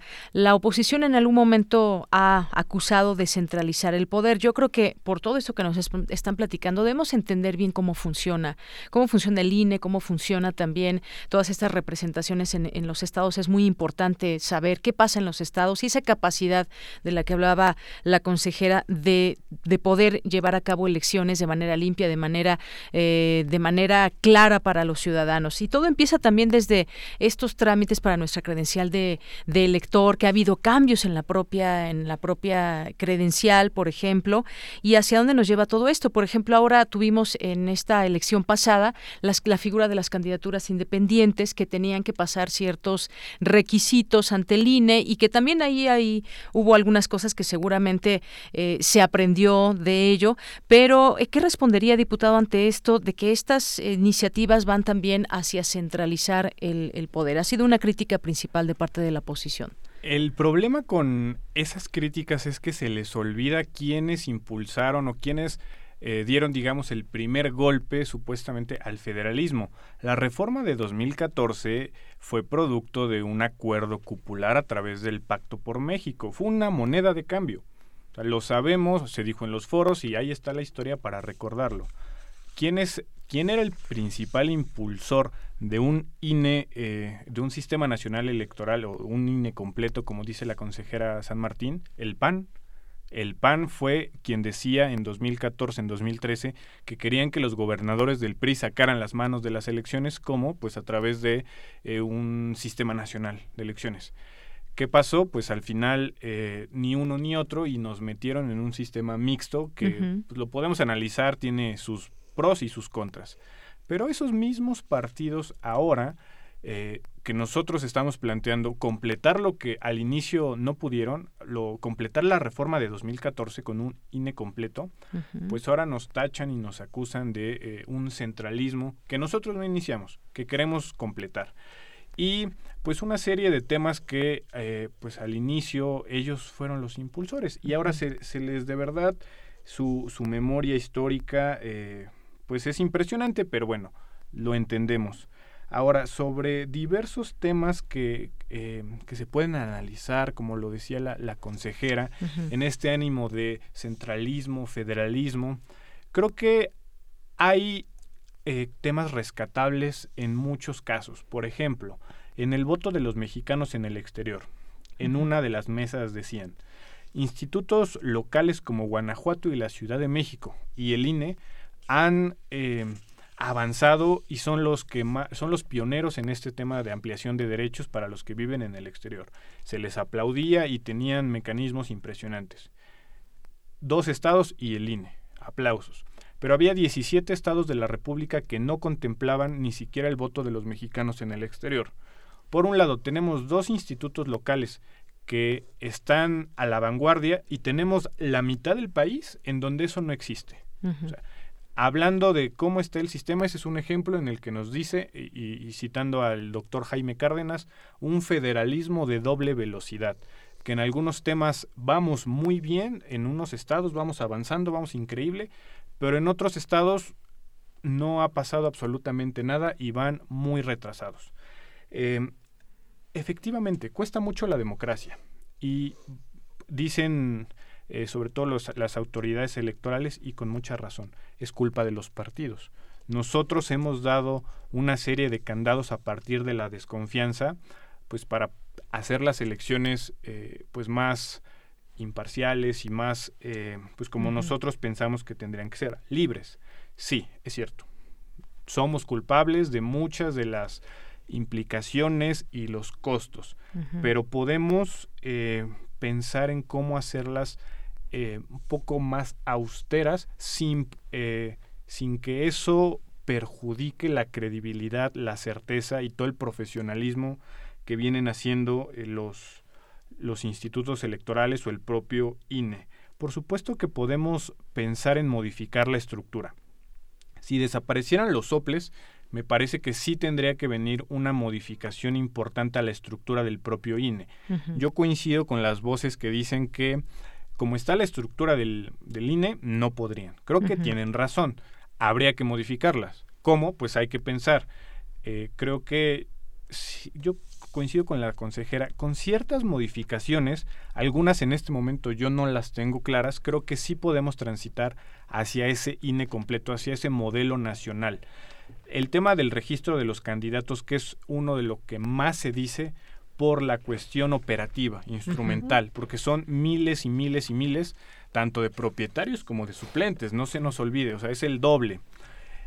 Me pregunto, a lo mejor ese, ese problema se resuelve como lo hace ya prerrogativas, con más personal en ciertos momentos, porque eso no es más de un mes, el registro de los candidatos en lo que se revisan eh, la documentación, el papeleo, que todo coincida, tampoco es tanto tiempo. Ahora, el propio INE hizo, ejerció una facultad el año pasado que el mismo consejero presidente aplaude. El tema de los calendarios electorales. Cada estado tenía sus propios calendarios. Cada estado tenía sus fechas para todas las actividades y eran completamente diferentes. Habían estados en donde una vez que te registrabas y la precampaña pasaban meses hasta la campaña. O sea, el calendario era completamente distinto. Si vamos hacia una eh, elecciones concurrentes y vamos a hacer un sistema nacional, lo que hizo el INE en 2018 era correcto, es decir, homogeneizar todos los calendarios. Además, eso lo, eh, lo validó el Tribunal Electoral. O sea, mi punto de vista y mi percepción es que para algunas cosas sí queremos el centralismo, para algunas cosas el federalismo, dependiendo cómo nos vaya. O sea, a veces sí, a veces no. Y puse ya algunos ejemplos, el los calendarios, el voto en el extranjero. Pero me parece que es un poco más también entender las posiciones de los que muchos quieren. Yo lo dije en mi intervención. Yo creo que genuinamente hay, eh, y no, no diré nombres, personas que quieren mejorar el sistema. Pero habrá otros, ¿por qué no?, que quieren defender su trabajo o sus privilegios o, o su cargo en algún noble estatal. No pasa nada. Bienvenido el debate.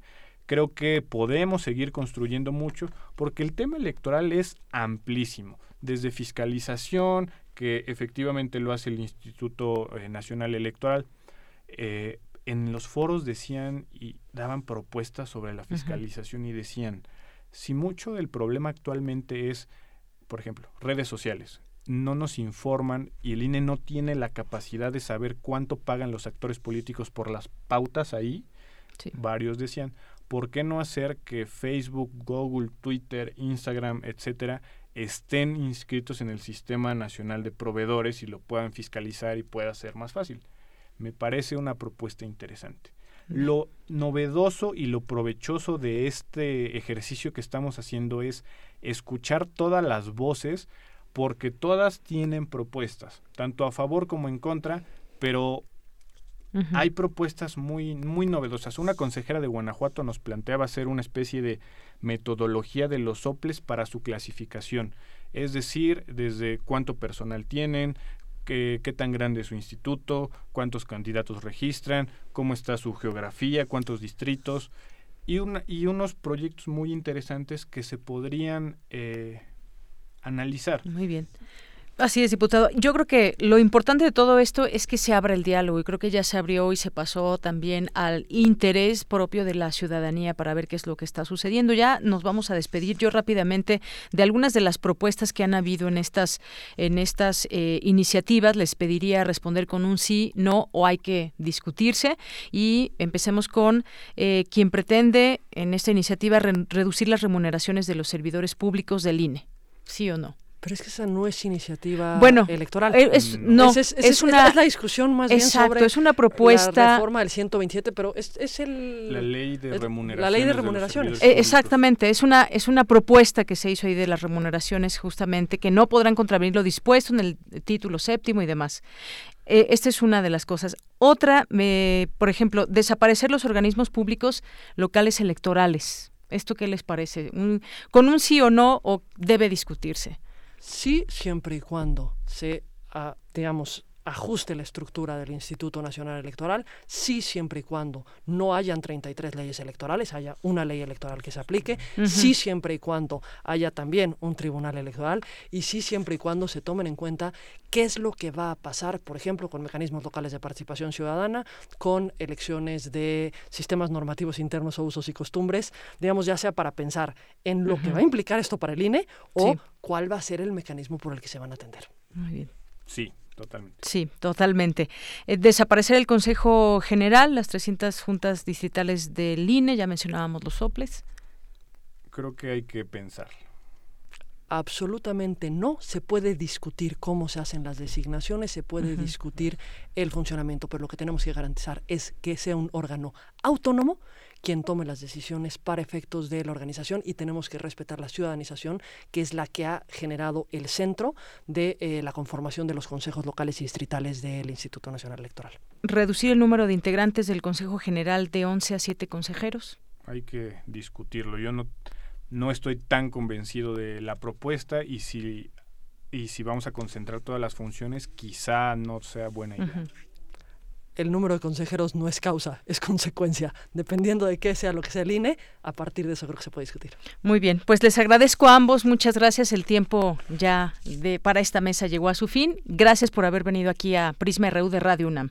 Gracias, Gracias, a la consejera Pamela San Martín, eh, consejera del INE, y al diputado Alejandro Viedma Velázquez, que es representante de Morena ante el Consejo General del INE. Muchas gracias a ambos. Y nos despedimos rápidamente. Le decimos en esta conferencia de prensa que ya hubo con el secretario de Seguridad eh, a cinco horas del bloqueo de la Policía Federal. Y bueno, dice que quienes no quieran entrar a la Guardia Nacional tendrán distintas opciones para laborar.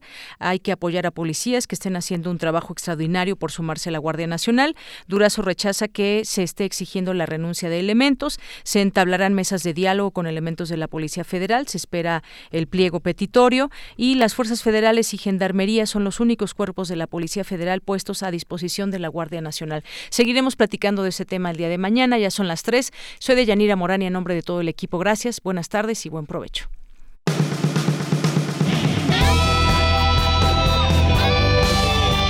Prisma RU. Relatamos al mundo.